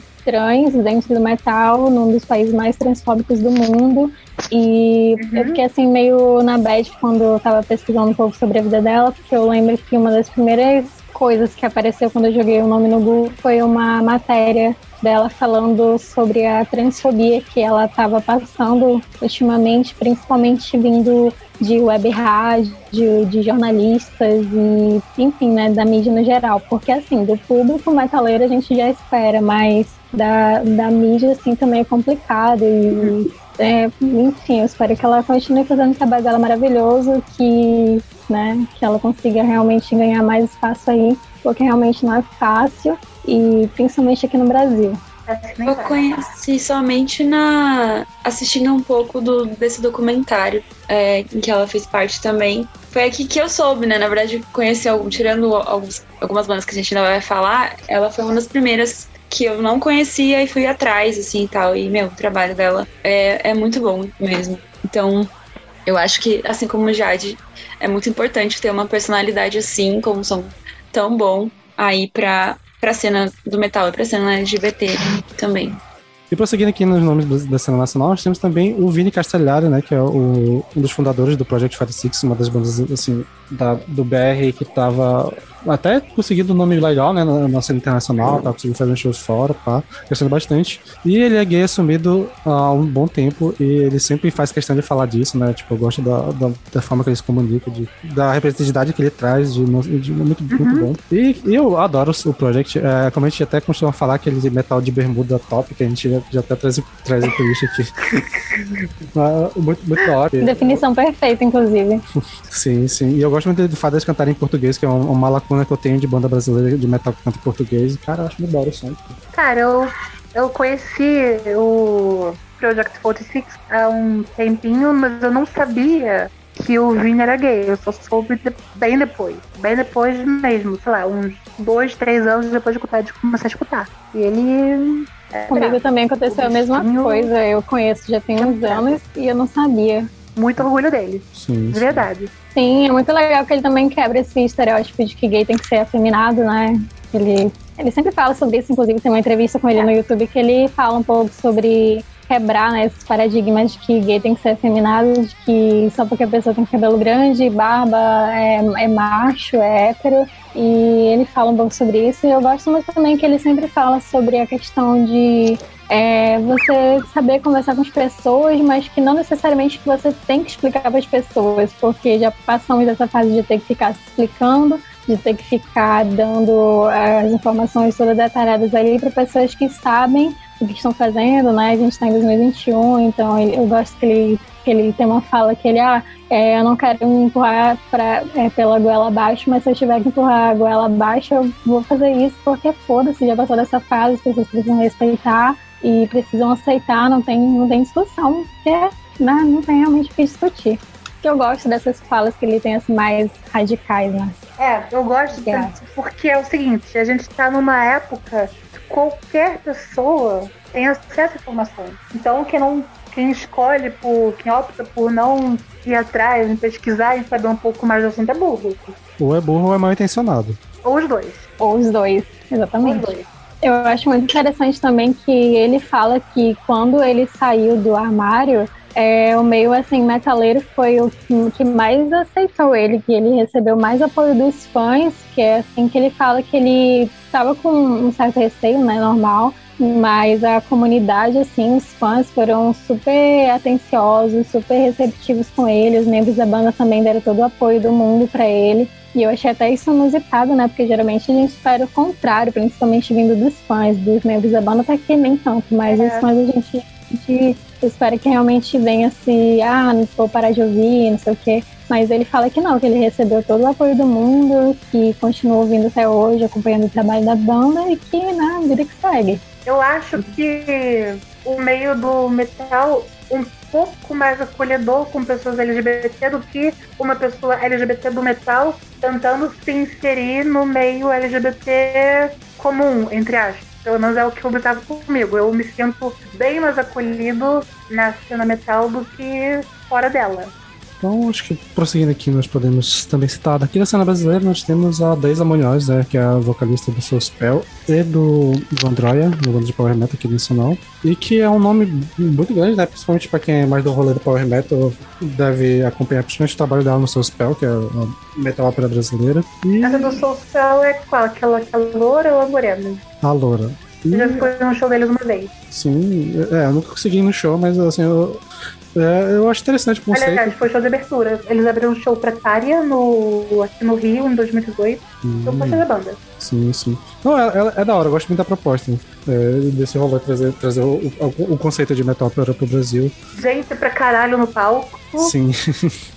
E no caso, né, a Daís, ela é bissexual, ela tem um. um uh, ela já falou, ela participa também desse comentário, ela fala que ela tem um relacionamento com uma mulher há uns sete anos e ela já teve, já foi casada com um homem, e que uh, ela consegue ainda lidar bem com, com essa questão de sendo famosa, tá na, na cena, que o que, com quem ela teve contato sempre foi, foi de boa, apesar de ter, claro, sempre os comentários babacas por aí, de público e tal, mas é tranquilo. E, cara, eu gosto bastante, principalmente do Vandroy. Eu acho que é uma banda que eu tive contato mais quando era mais adolescente, que, né, eu tava no rolê do Power Metal e Vandroy foi uma das bandas que surgiu, assim, no meu, no meu radar. Eu acho da hora, eu gosto muito da, da, da Isa. É, ela é uma vocalista incrível, é, muito carismática, né? Eu gosto da presença de palco dela e a voz também. Não sei se vocês conhecem alguma dessas duas bandas, mas, cara, eu acho muito doido. E outro nome que a gente pode citar também aqui é o Rokami, né? Que é o vocalista da Prometheum, que é uma banda de. É, Death o Rô, que... eu conheço o Rô, meu amigo, lindo. Se quiser falar um pouco, então, é, no caso, a Prometheum é uma banda de Death, né? É, são bem da hora. tem o Rô e tem o Diego também do, do Reis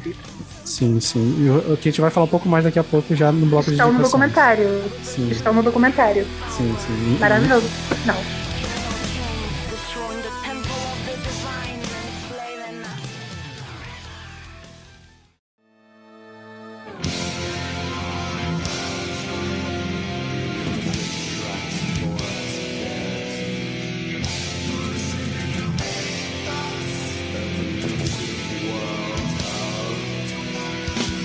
Agora a gente vai começar um, stories, né? E, né, e esses nomes, assim, é, acho que até fica aqui como é, pedido nosso de gerar do podcast, né? De que a gente com certeza deve ter deixado passar nomes LGBTQs da cena. Uhum. A gente já vai ter mais um bloco de indicação, a gente vai falar mais de algumas bandas, mas se até aqui, ou do que a gente falar até o final, ficar faltando uma banda, a gente tá sentando muita indicação, então chega com a gente e fale, ah, tal banda tem. Ou se você, principalmente, for ouvir, tiver uma banda, manda pra gente que a gente vai, vai ouvir com prazer. E feito esse disclaimer, vamos entrar no último bloco que a gente vai começar as indicações, algumas indicações pra vocês, falando de algumas bandas. E a primeira indicação que nós temos aqui é uma banda até um pouco grande, né, que é o Cynic, dos Estados Unidos, que, como a gente comentando agora há pouco, tem como membros LGBTs o Thomas Vidal e o Sem, o Sem Reinhardt, que eu o Cynic não é uma banda que eu amo. Eu conheci recentemente, até assim, recentemente, assim, uns quatro anos mais ou menos, que foi quando o Thomas Vidal fez uma participação no, no álbum Atma do, do Persephone que ele canta e toca, toca os solos. E eu fiquei maluco por causa da voz dele, meio robotizado. Eu fiquei, caralho, que feito da hora. Eu fui atrás e fui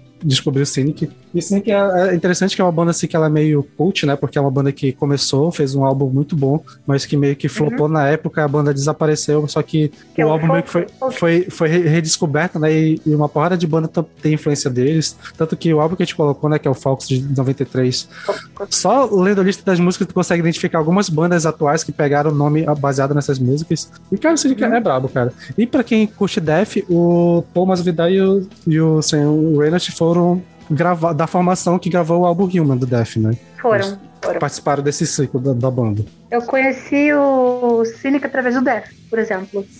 E dá pra dizer até que a, a sonoridade, pelo menos do primeiro álbum do Cynic, lembra, né? Um pouco ali, o Death ali da, da fase meio prog Death. Lembra, Só que é lembra, bem mais lembra. prog do que o, o Death, no caso. Lembra, eu, eu escuto, eu vejo muito do, do, do Cynic no, no Opeth. Eles meio que também beberam muito dessa fonte. Sim, sim. É, o Opeth, é, Pain of Salvation se inspiraram claramente no, no Cynic. Sim, Eu é, acho maravilhoso. sim eu, eu realmente eu acho que é, a, a- toda cena prog atual tem muita influência do, do que o Cynic fez lá atrás. Acho que a cena Tech Death com certeza tem, alguma coisa do prog Death também tem. Então, tipo, é uma banda que realmente é, é, é o- é aquilo que a gente fala de Cult mesmo, de que eles realmente não fizeram sucesso na época dele, em que eles lançaram o álbum, a banda sumiu, voltou anos depois, quando eles foram redescobertos, né? Mas é uma banda que foi, acabou virando influência pra tanta banda por aí que a gente conhece hoje, Foi. que a sonoridade surgiu lá com eles. Era um som muito inovador pra época. 93 era muito.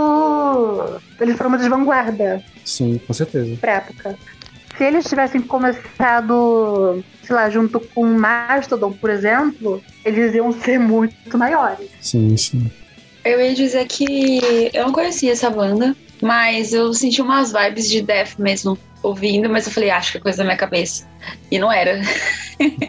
então eu fiquei impressionado com isso. Mas, e também, é, por conta do, daqueles vocais, do jeito como, ele- como eles fazem, dá a impressão que ela é meio futurística, né? Aí você vai ver a data do álbum e, tipo, ele é muito velho. E, tipo, tem uma idade. Mas, é, e você fica, caramba, velho, como que pode alguém parecer futurístico, tipo, há tanto tempo atrás, eu acho. É. Então, é... E eu gostei muito de uma faixa desse álbum que colocaram como indicação, foi a Texture. É muito gostosinha ela. Então, Que inclusive dá o nome, a- é uma o nome dessa música virou inspiração pra banda Texture, né? Que é uma banda de. Do de- Textures, é verdade. A própria The of que também tá aqui, no- que, é, que foi a, a faixa, a primeira faixa né, do, do álbum. Uhum, foi, foi. E outra banda né, que a gente acabou não comentando na parte da, da cena BR, porque a gente vai deixar pra comentar um pouco mais aqui, que é o Raze, a banda de death metal aqui do brasileiro, que tem o. o é, até, o- é até o amigo, o Diego, o- O Diego, o Diego é meu amigo. e que eu não sei se quem chegou a ouvir, mas eu curti pra caralho o som. É um death metal que tem uma pegada moderna, principalmente na, na parte da guitarra. Alguns riffs Uhum. que lembram até um pouco prog e gente, assim, que eu achei muito groove, assim. né? Eu falei, meio groove às vezes. Ah, sim, sim, também tem uma parada meio groove também. Eu, eu gostei que eu normalmente quando eu pego banda de BR, de death metal, eu já vou com uma, uma vontade porque eu acho que vai ser um som genericão. E eu consegui ficar empolgado com o som não, deles de porque é muito, muito da hora, cara. É muito dinâmico o É som muito deles. bom, muito bom. Eu esqueci o nome do clipe que eles gravaram com, com vários casais. Você chegou a ver esse clipe? É, sim, sim. É a faixa Fair, Fair and Rise. Que é que tem o clipe. E que, inclusive, durante toda a, a galera do clipe, é, eles, eles fizeram questão de contratar pessoas LGBT, mulheres e, e Uhum. pessoas negras, assim, tipo, das minorias. Porque ele queria dar visibilidade pro trabalho do pessoal e tal. Tipo, é um clipe muito belíssimo, muito lindo.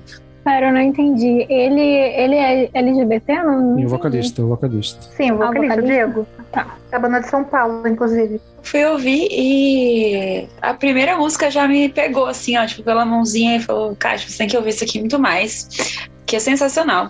É, eu acho que eles são bem. ah, o som é bem denso, assim, bruto e tal. É, Tem um pouco de melodia, claro, que entra essa parte do groove, mas a parte do bruto e denso me pegou muito, assim, então eu vou com certeza ouvir é, esse, esse disco de novo e outros e outros. E, e esse nome Haze é maravilhoso, sem defeitos. É verdade, é verdade. Eu, infelizmente, nunca vi eles ao vivo porque eu não vou a São Paulo há muito tempo, desde antes da banda, ser, da banda começar. Mas eu quero muito ver, ver o Diego lindo. Tá? Eu não consegui ver nenhum vídeo deles ao vivo, mas parece uma banda que deve segurar muito bem ao vivo, assim, na verdade. Parece. Então, muito bom seu vídeo. E a próxima banda de indicação que a gente vai trazer aqui, uma que já foi até indicação da Kat no vídeo da semana, e que faz parte dessa cena que a gente tava comentando mais cedo sobre o, o rolê do black metal, né? Dessa nova onda de black metal tentando trazer essa. É, tentando cooptar né, o gênero para um, rolê mais, mais pro nosso lado. Nós temos a Feminazgum, uma banda norte-americana, e que fui pesquisar e eu vi que esse ano entrou uma membra nova, né? Mas até ah, os álbuns que lançaram, foi ano passado, né? é, era dois membros só, que era a Margaret Killjoy, que é uma que é trans, e ela faz tudo basicamente. Ela grava guitarra, bateria, teclado, piano, acordeão, faz alguns vocais, ela grava tudo e tem a vocalista que é a Laura Beck também. E é um black metal que pega umas paradas meio folk na sonoridade, meio atmosférico. Pra quem curte black metal, assim, é, a sonoridade é impecável, muito bom. E a temática da Eu banda é falar tipo- sobre feminismo e Tolkien. É bem, bem interessante essa mistura. Nossa, tem um som tipo. Você falou, é black metal com folk e tal, um som meio que daquela banda. Eu esqueci o nome. Também acho que é canadense. É Aglash. A Galok. Agalot. Agalok. isso. É um som nessa linha ou. ou não? Cara, eu acho que um pouco mais pesado, eu diria. É isso que eu ia dizer, é mais pesado do que a Galok. Eu acho que algo, talvez, assim, pra um lado do. Tipo, da banda que a gente já fez recentemente, né? Falou sobre que é o miastenia, ou algo assim pro lado do Arcona mais black metal, esse rolê. Hum, É que o- Nossa. acho que o folk da, da Feminasgo é muito folk. Ele não chega a ser um, um pagan ou então um viking metal, ele é só folk. Só que aí pega os seus os elementos do folk e juntam ao black metal. Então é, é bastante separado, assim, na verdade, conforme elas, em cada música, o que elas põem. Mas, tipo, em cada música tem os dois elementos, sabe? Não sei se tô E, e- e é bem black metal, então, eu- Não, pelo que eu lembro, a maioria do vocal é gutural, acho que não chega a ter vocal limpo no álbum. E tipo assim, as letras é, são ótimas também. Eu, na época que eu indiquei no, no vinil, eu, eu não sabia. Tinha uma pessoa LGBT na banda, mas isso só me fez ficar mais feliz de ter. E, assim, na verdade, a banda me conquistou por esse nome, que Feminasgo é um nome maravilhoso, gente. não, o nome é tudo. O nome é tudo. Sabe? É, porque eu já tinha visto pessoas citando esse nome como apelidos no Twitter, etc. Mas descobri que tem uma banda com esse nome. É, foi. Ganhou, ganhei minha semana com esse nome. É, e sei lá. Mas como ninguém pensou nisso antes? Exatamente, Mago, exatamente. E, cara, eu acho que esse álbum, o que eu indiquei lá e indiquei no vinil também, que foi o No Down for Men, ele é o primeiro álbum da banda. E, tipo, já é um black metal, assim, que você fala, essas, pessoas estão na estrada faz muito tempo. E elas não estavam, né? É muito perfeito, é muito bem encaixado, assim, tipo, eu fui escutando e meu olho foi regalando mais, assim, e falar, achei uma banda maravilhosa. E de saber, na época, que eram duas meninas, agora entrou mais uma e que uma delas era vocalista e a outra é multi-instrumentista, faz tudo, foi tipo, ganhar mais ainda é o meu dia. E eu falei, é isso aí, nós mulheres podemos tudo. Eu tava enrolando pra ouvir essa banda desde que a Kátia indicou lá no VNE, porque eu achei a capa muito linda e eu achei o nome incrível e o texto da Kátia também me pegou. E aí eu lembro que eu salvei, eu salvei no Spotify e fiquei, daqui a pouco eu ouço, mas eu acabei esquecendo. E eu fui ouvir agora recente, né, pro episódio, cara, é perfeito. É muito bom. E eu lembro que eu dei play assim quando eu tava indo pro trabalho. E, tipo, geralmente eu vou dormindo quando eu vou pro trabalho, só vou ouvindo música assim, mas, cara, fiquei acordada pra realmente prestar atenção em todos os elementos. E eu adorei essa mistura de black com folk, apesar de que é bem mais black do que folk, né? Folk é mais um elemento aqui, outro ali, mas eu achei perfeito. E aí eu fui pesquisar mais, eu não tinha entendido muito bem, porque eu acho que ele é errado, mas depois que eu soube que a faz tudo da banda é trans, eu fiquei, caramba, perfeito. Realmente é uma banda que eu vou levar pra vida. E eu vou pesquisar mais, né? Ouvir mais, eu... tem mais álbuns, né? Eu acho que vai Cara, sair. Só pelo nome, só pelo nome, Feminasgo e Gaylord, já, já vale a pena pelo menos ouvir uma vez. Sim, Sim, sim. sim. Aí eu também vi as letras e achei tudo perfeito. Nossa, eu vou levar essa vida pra vida. Aí Essa eu banda vou procurar agora pra escutar. Eu acho que tem alguma coisa vindo por aí, porque elas lançaram um single ou um split com. Acho que foi um split com uma outra banda, que acho que até que. Se elas fizeram um split, acho que, acho que a gente merece dar uma ouvida também. Mas não ouvi ainda, tô aqui, tô falando nas escuras. Mas acho que tá vindo coisa delas também. Sim, logo aí. sim. Eu não lembro de que ano que é esse álbum, mas acho que sim. Uma Acho pergunta, elas passado, já saíram em turnê, já fizeram show ou só estúdio? Cara, então, é porque como saiu ano passado, eu não sei se além tiveram tempo de se fazer show já. É do Exato. ano passado essa banda? Sim. O álbum, sim, a banda, Sim, eu a não lembro é se é. antiga. Mas o álbum saiu já, já saiu em março, né, do ano passado, então eu não sei se elas tiveram tempo de poder fazer show. Ah, ah, tomara que façam show. Eu, eu nem escutei, mas eu já quero no show. E já citadas aqui, né, a próxima banda que nós vamos falar é exatamente Gaylord, a banda inglesa.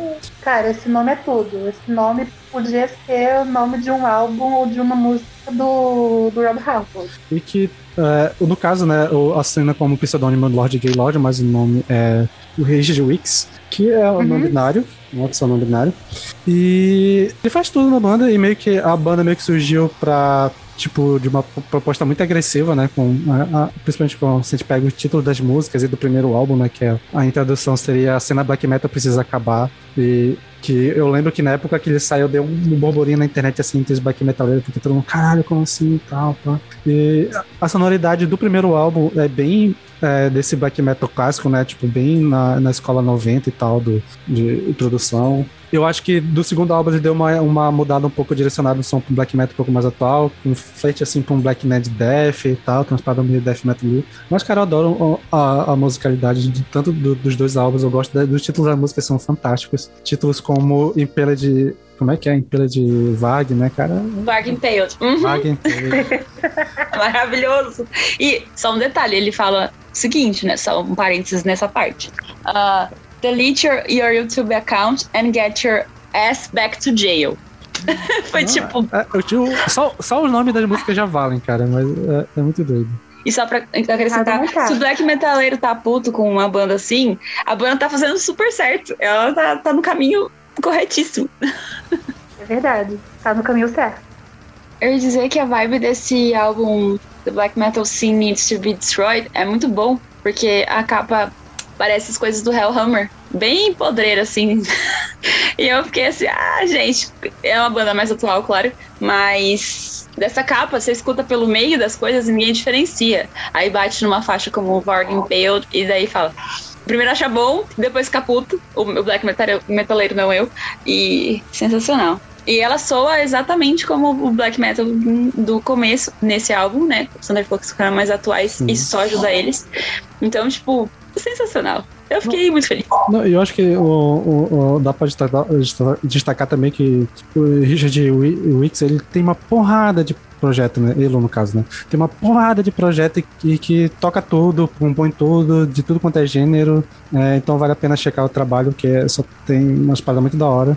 E, inclusive os textos. Ele tem uma gravadora, não tem? Sim, ele tem é, uma gravadora. É, independente que ele Black Can, Black Can, Black, não lembro, Black alguma coisa. Black and Death Records. Black é, Death. Black and Death. E... Por isso que essa tour Fe Feminazgo e Gaylord é necessária. Os elas elas e Elo mandam super bem. Sim. Nossa, sim. Né? Então imagina. Conheci há pouco, já considero pacas. E a gente não, a gente não chegou a chegar durante o episódio, né? Mas que é, se já tem poucas pessoas trans no metal, no geral, e não binária, então é, tem menos ainda. Eu acho que eu, ela deve ser a única pessoa que eu vi e, inclusive, Sim. dada, e, assim, dá pra saber que tem pessoas na cena, porque a gente, o Spotify ele mostra dada de gêneros, e eu sei que tem pessoas nominadas que ouvem a gente. Então, com certeza tem pessoas assim na, na cena, então. Hum, precisa, é verdade. Pra, dá pra ter. É verdade, falta LGBT. Eu até fiquei bem surpresa quando mulher, eu fui pesquisar. Falta, falta tudo. Uhum. Eu também fiquei bem surpresa quando eu fui pesquisar, porque eu não conhecia. Eu achei que era, não sei, sei lá, eu achei que era só eu, ou que era bissexual ou alguma coisa assim, mas eu fiquei bem surpresa, porque é não binário, com trabalho também, adorei o álbum, adorei os títulos, adorei a, a, capa. Sim, e além de tudo isso, fascista declarado, militante, Sim. esquerdão e tal. E já faz então... bons anos aí, né, que ele já sim. tá já tá nessa, nesse posicionamento aí. Sim, sim. Cara, é aquilo que a gente até falou. É muito engraçado saber que é, atualmente a cena que tem mais, é, é, mais vindo forte na, na parada de esquerda é o black metal, cara. Muito curioso ver isso. Me espanta. É, black metal tá vindo de esquerda. Eu acho isso maravilhoso, particularmente. Perfeito.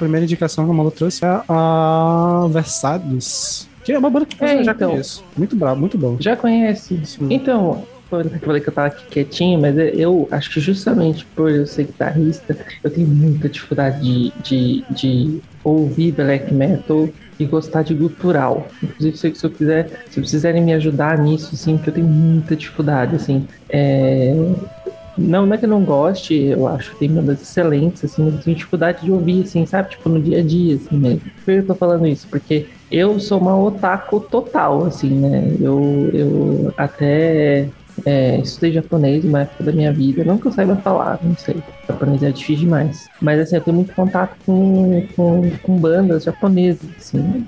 Então, e aí, essa banda que eu sugeri é uma banda que eu conheci uma vez quando eu fui no Anime Friends, lembra do Anime Friends? Então, eu fui no Anime Friends. Temos o nosso, o nosso relacionado aqui em Manaus, que era o Anime Jungle. Anime Jungle. É, legal.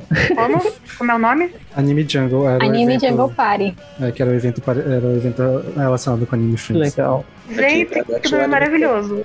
Como eu tava comentando, e daí essa banda Versalhes, se Hum. escreve Versa do jeito francês, né? Que é com dois L e Versailles. 30. É, sabe lá Deus como é que escreve, eu nunca sei. O Google sempre me corrige. Então, e, e aí, é, historicamente, o Japão tem muito problema com, com, com gêneros e sexualidades e coisas envolvidas que saiam da norma, né?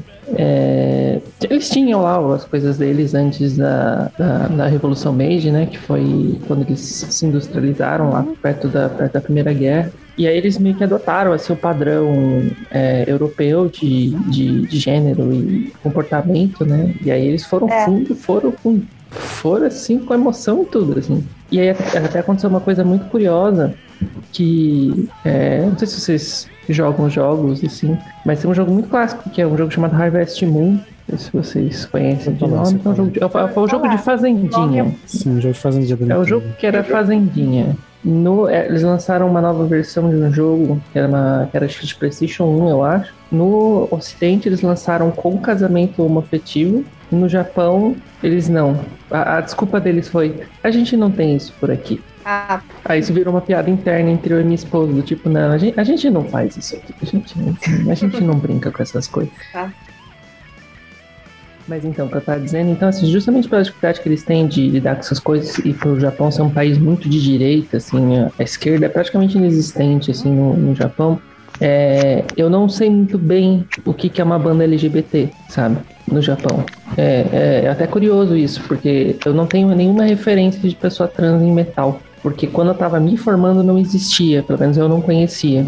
Né, as minhas formações de, de. as minhas referências de pessoa LGBT é, são todas de outros, outros locais. Então, assim, essas duas bandas que eu sugeri são bandas que, que, vamos colocar aqui entre muitas aspas, tem uma pessoa, é, entre aspas, um homem que se veste, entre aspas, de mulher. Né? Quero dizer, é no sentido de. É, existe uma pessoa que, que, que seria considerada uma pessoa trans no, no mundo ocidental, mas no Japão não se fala muito sobre essas coisas, meio que a galera vai indo assim. E em ambas essas duas bandas, tanto o Versalhes como o HQ Band, que é o que eu, que eu sugeri. É, Versailles é, eu conheço mais ou menos. É uma banda que eu acho que nem existe mais, se eu não me engano. É, Não sei se eles voltaram. Era uma banda de power metal, assim. é. Eu sou guitarrista, eu sempre gostei muito de Dragon Force, Halloween, Episode, a- sabe? Bandas de power metal. Quando- E então, pra concluir o que eu tava falando, é, a questão da, dessa, dessa banda, a, a banda, até onde eu sei,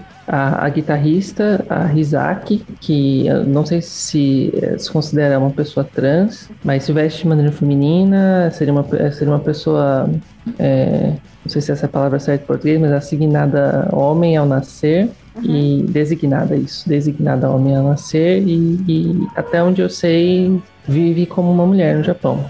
Posso estar errado, que faz muito bastante tempo que eu não vejo sobre isso. Foi da banda Versalhes, da banda o HQ Band, que é, não sei se você conhece é, o AD Japão. Gaki Não, essa eu não conhecia, eu só conhecia Versalhes. Ah, o era uma banda HQ mais- Band tocou com a Emily, não tocou?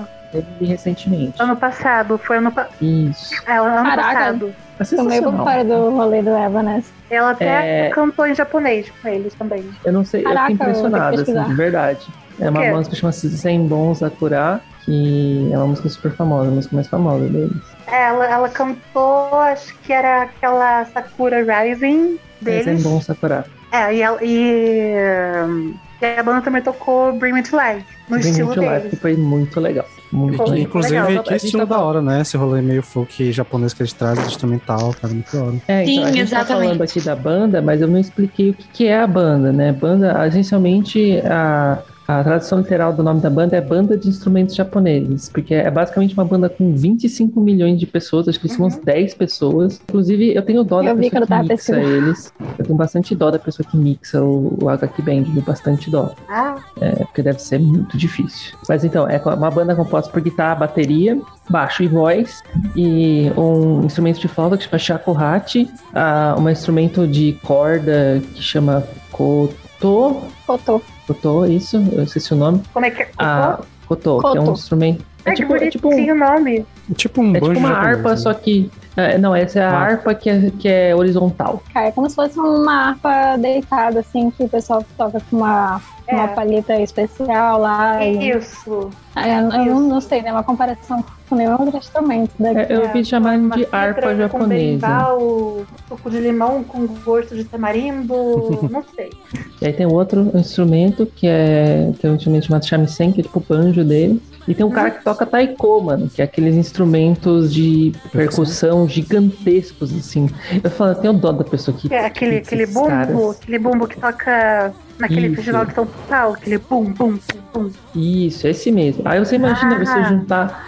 E, e, tipo assim, a- a- só pra fazer propaganda dessa banda, porque de verdade, se você curte metal, você tem que ver essa banda, porque é, cada um deles conheceram na faculdade, até onde eu sei.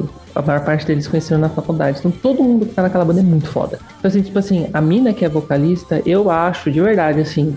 a- eu não consigo pensar em alguém que canta mais tecnicamente do que ela, assim. Eu aprendi a cantar muito tentando imitar ela, canta, cantar ela canta muito bem. né? porque ela, ela canta absurdamente bem. Então, então, assim, se você gosta de folk metal, é tipo um folk metal japonês, assim. Só que, mano, a, a- eles, eles lidam com um pouco a questão da, da música fora da, da- dos termos é, ocidentais, assim. Enfim, eu pago muito pau pra vocalista, porque ela canta demais. Rapaz, ela canta muito. Eu não conhecia essa E- banda, eu conheci ano passado. É muito boa. Inclusive, eu sugiro o gostei primeiro e segundo discos. O terceiro. O, o, primeiro e o segundo são muito bons. É, e ainda de quebra, você vai aprender a cantar umas músicas de karaokê. Olha só que legal. É, e só pra concluir, dizendo que, ah, eu esqueci de falar, né? A pessoa com que eu acho que é trans, porque eu não tenho muita informação sobre isso, é a baixista. Não vou lembrar o nome dela agora de cabeça. Mas é uma, uma baixista até onde eu sei, uma pessoa trans. Mas como eu disse, eu não tenho muita informação, é difícil. Vamos deixar pra Jade ler os candi lá. Eu tô vendo aqui, o nome dela é As- Asa. Assar, isso mesmo. Enfim, escutem o HQ Band é com dois Ks. O HQ com dois Ks. Muito bom. Sugiro pra todo mundo que gosta de metal. É, é, é- é por isso que eu falo que eu não gosto, eu não gosto muito, não. Tenho muita dificuldade de ouvir é, gutural, porque eu gosto dessas coisas, assim, sabe? Tipo, umas coisas mais light. Eu fico até com vergonha aqui, esses os black metal e tal. Eu tipo, Acho que gosto de que Force. mostrar assim. Ginger Eu acho. Olha, talvez a próxima banda que a gente vai falar seja uma boa porta de entrada. também. Tá, eu só ia falar que Versalhes é uma banda que eu conheci por indicações de um amigo chamado Wallace. E o Wallace, ele sempre me apresenta bandas assim, diferentes e tal. E assim, eu nunca fui muito fã de metal japonês. É, não é por conta do idioma, porque eu estudo idioma e tal, mas assim, eu sempre achei que eles vão muito pro power metal e é um tipo de música que eu não curto muito, então eu tenho uma certa preguiça. Basicamente toda banda de japonesa que eu sempre pego pra ouvir tem muito elemento de power, eles são muito é, influenciados pelo power, e aí eu fico com uma preguiça absurda, mas eu ouvi o primeiro Muito e o legal. segundo. segundo álbum, assim, da, da Versalhes, e eu, cara, adorei. E eles cantam em japonês, porque tem muita banda japonesa que É, inventa de porque cantar em inglês, e eu gosto da sonoridade dos três. É bonito. Se você Oi? não ouviu o HQ, HQ Band ainda, Jade, você vai amar. Pois é, eu não conhecia, eu dei play, no, eu vi o clipe lá que você colocou lá na, na pauta. Eu gostei bastante, eu preciso ouvir mais. O, até eu ouvi com o Sander, o começo ele falou que parecia abertura de um anime, eu pesquisar, mas não achei nada. E, enfim, eu vou ouvir com certeza, até porque agora que você falou desses instrumentos, né, fiquei bem mais interessada e vou ouvir. Versalhes já é uma banda que eu já conhecia, mas eu não sabia que tinha esse rolê LGBT no meio. Mas agora gostei ainda mais. é, Versailles Mas- eu também não sabia que tinha pessoas LGBTQIA na banda. Agora eu tô sabendo. Sim. É, eu queria comentar, eu não conhecia essa banda Versalhes, mas ela me chamou bastante atenção, né? Ela lembrou algumas bandas que eu escutava de visual que na adolescência, é, o Malice Miser, uma outra chamada Moed More. E eu comecei a ver o clipe assim, eu não terminei porque na hora que eu tava vendo meu fone de ouvido é Bluetooth descarregou, né? Ah, Mas eu achei bastante bacana, eu gosto desse estilo, né? Então, assim, ainda tô querendo até escutar outras músicas dele. Sim, não, Versalhes é da hora, né? E, e pra quem curte Power Metal, pessoalmente, é bem, bem, bem da hora. eu, eu gosto de Power Metal. O trabalho de guitarra do Versalhes é muito, muito doido. Então vamos lá para a última banda que a gente vai indicar no episódio de hoje para fechar o programa. Nós temos um lançamento que saiu mês passado, que é o Violet Code, que é uma banda do Azerbaijão, banda de black gaze, e Nossa. que lançou esse ano um álbum chamado Empire of Love, em que é um álbum que o, o- eu não sei dizer se eu conheci a banda essa desse álbum, né? então não sei dizer se desde antes o, o vocalista o, o vocalista já tava já tinha se falado sobre o assunto, mas é um álbum que a capa dele é uma versão da bandeira do Azerbaijão com a- as coisas do, do arco-íris LGBT. E a- o- todo o álbum é temático falando sobre. É fantástico a sonoridade. Pra quem não curte tanto black metal, black gaze eu acho que é uma boa porta de entrada, que é essa mistura de indie com black metal, então tem um peso, mas é, tem a uma. Malu vai gostar. Eu acho Malu vai que gostar. seria, seria uma boa porta de entrada. É. Vou dar uma olhada, com certeza. E até já me adiantando pro episódio que a gente vai lançar daqui a duas semanas para esse de lançamentos, o, esse álbum do Violet Code tá no meu top lançamentos do, do, do trimestre, cara. É fantástico a sonoridade. É, esse álbum tem uma variação muito interessante com questão de instrumental, né? Tem uns instrumentos meio estranhos, tem vocal variando também, né? Só gutural tem vocal limpo também. Então tem umas, umas faixas de instrumentais que são incríveis, que pega até uma parada meio eletrônica. Cara, esse álbum é fantástico. Cara. Violet Code é, é, a, é a banda, né? Bravo demais. E tudo feito por uma pessoa só, né? Sim. Que é o N. N. Guliev. Acho que é assim que pronuncia. sim. Inclusive, um E é pra detalhe que. você ver, né? É, eu tô reparando que geralmente pessoas LGBT, pessoas pretas e tal, elas têm que se mostrar pelo menos umas 30 vezes acima da média do que os outros músicos para terem algum tipo de reconhecimento. Sim, sim. Não é muito normal ver uma banda feita por uma pessoa só, é, por um povo, um povo que toca tudo que é instrumento, que canta, que compõe, que produz. Sim, sim. E no caso dele até é um, um rolê um pouco mais, mais embaçado que, ele, como eu falei, a banda do Azerbaijão, né, do Azerbaijão, e acho que saiu esse ano, foi ano passado, uma desses levantamentos que eu não faço, que o Azerbaijão é considerado o país mais homofóbico do mundo. E o cara tá lá meio que correndo risco de vida, porque o que ele tá fazendo teoricamente pode, pode ser considerado crime, né, que é a divulgação, porque ele botou a bandeira LGBT na capa do álbum dele. E, que total. sim, e ele tá lá E ele sozinho. tá lá se mostrando, né? Ele não usa anonimato nem nada. Ele mostra a cara mesmo, tá nem aí.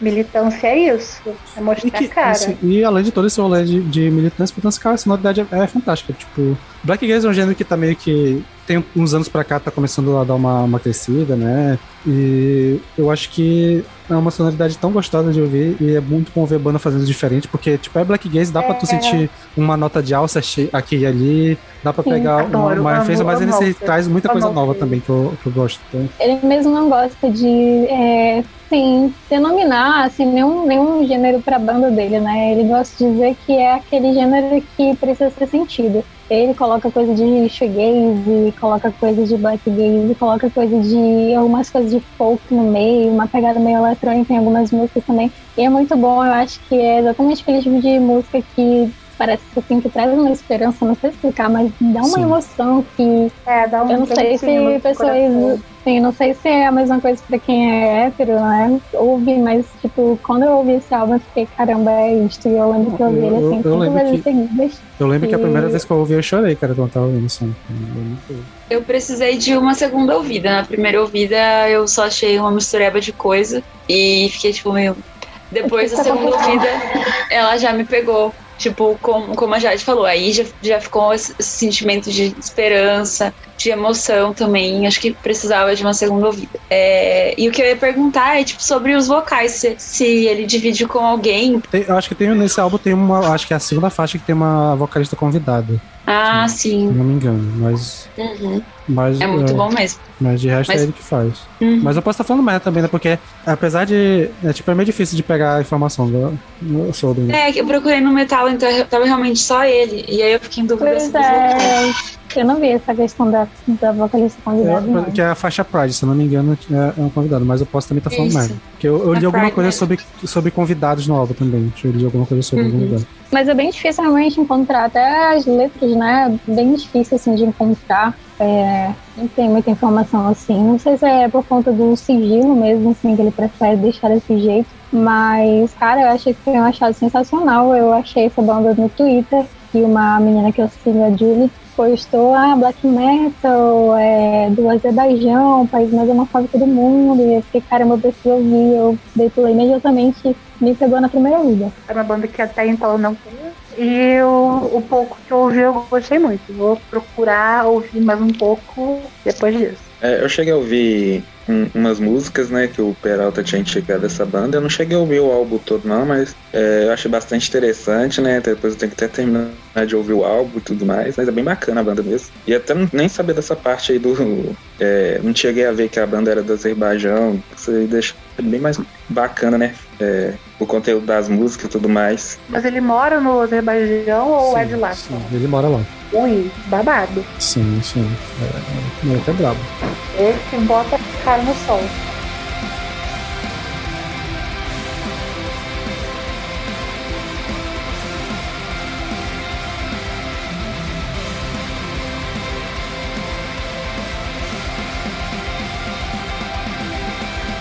Então é isso, pessoal. Ficamos por aqui. Espero que vocês tenham gostado do episódio. É, provavelmente esse é o episódio que a gente vai querer trazer alguma parte 2 no futuro, pra não ficar só por aqui, trazer de novo o pessoal. Principalmente se vocês gostaram dos convi- dos convidados, Uhum. quiser trazer de novo, a gente traz. Lembro novamente de seguir nas redes sociais. No comentário desse episódio vai estar todas as redes sociais, links que a gente comentou, tudo vai estar aqui embaixo. O pessoal que fez jabá também vai estar por aqui, então siga lá todo mundo, siga o pessoal no- nas redes sociais também. E é isso, muito obrigado. Quem, que- eh, eu vou chamar vocês para se despedir de quem quiser ir falando, mas muito obrigado pela participação de vocês. Foi muito, muito bom, muito da hora essa É, eu que gravação. agradeço. Se quiserem deixar o recado de final de vocês aí, fiquem à vontade. Não tem muito a ver com o assunto do podcast, mas é aquele clichê, né? Fora Bolsonaro, que Sim. vamos todo mundo se vacinar. Não é pra ficar escolhendo vacinar, ah, quero Pfizer, eu quero Johnson, eu quero AstraZeneca, eu quero Coronavac.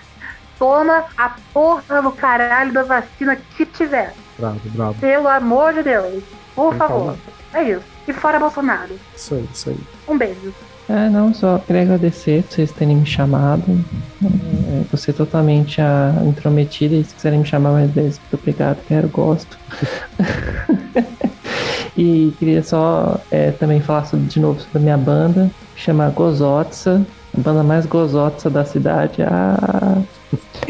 E é uma banda diferente, é, a gente chega a fazer música tonal, então é, é bem doido, é bem doido, mas o nosso querido amigo Dranati, que faz as músicas, é um excelente compositor, não é porque eu sou da banda, não. É porque eu acho ele um excelente compositor, a banda é muito legal, ouve a banda aí. A Gozots, a gente tá no, no Facebook, é, Gozotsa, Instagram, arroba Gozotsa, e no Twitter, no arroba underline Gozotsa, porque teve uma pessoa que foi lá e pegou, errou a porcaria do handle do Twitter, acho que em 2012, e a gente não conseguiu pegar essa handle até hoje. E o nosso próximo dia, só pra comentar, a gente vai começar a pensar nele agora, vai se chamar 7x1, porque o trauma foi tão grande.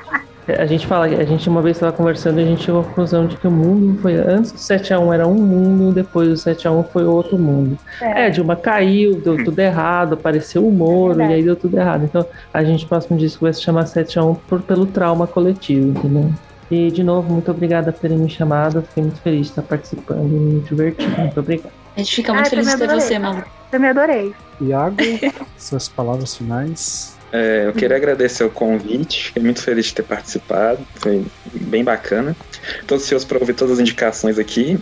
Eu confesso que eu não escuto muito black metal, mas vocês deixaram bastante animado de ouvir as bandas que citaram.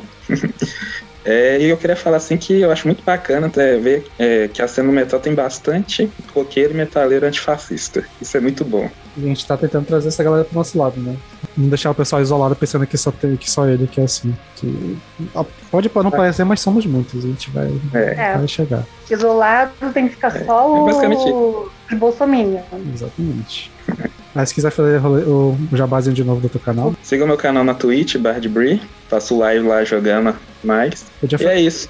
Então é isso, galera. Muito obrigado por participar. Foi maravilhoso. Muito obrigado também para quem ouviu até aqui. E para finalizar, vamos terminar com a música da banda que a gente citou agora há pouco, né? Violet Pose, com a música We Meet During the Revolution.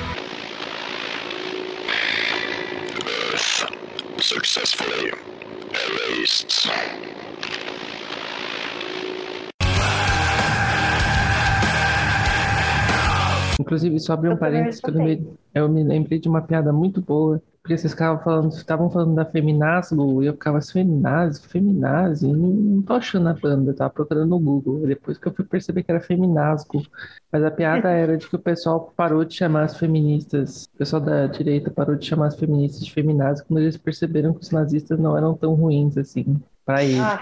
né? Gente. Vocês perceberam que ninguém chama mais de feminazgo, É verdade. É. né? verdade. Uau. Nossa, que, Eu que coisa, né? isso, né? Não fui eu que pensei isso, tá? Eu vi sim. É, hashtag reflexão aí.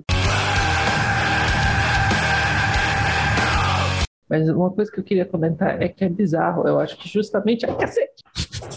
Ai, meu Deus. Ai, Meu Deus do céu. Acontece. Acho que caiu a câmera. Acho que foi. Foi obra Morreu uma desgraça. pessoa. Vocês estão me ouvindo ainda? Ok, calma Sim, lá. Calma lá que meu gato tá com um capote. Quase minha caixa de som aqui cai junto. eu acho que até melhorou teu áudio depois dessa queda. É mesmo? Ó, ó, olha só quem foi o. Olha a cara de culpado. Vou, vou fazer isso, vou mandar o. Antes vou que alguém faça por você. Olha, Vou deixar, sou, vou fazer. sou quase uma ameaça isso aqui, né? Desculpa, você vai, você vai registrar, né? Fala a verdade. Eu não ia, não, mas agora eu vou. eu vou amanhã no cartório, só, só vou registrar a gozótica né? e vou gravar um álbum, uma grande gozótica.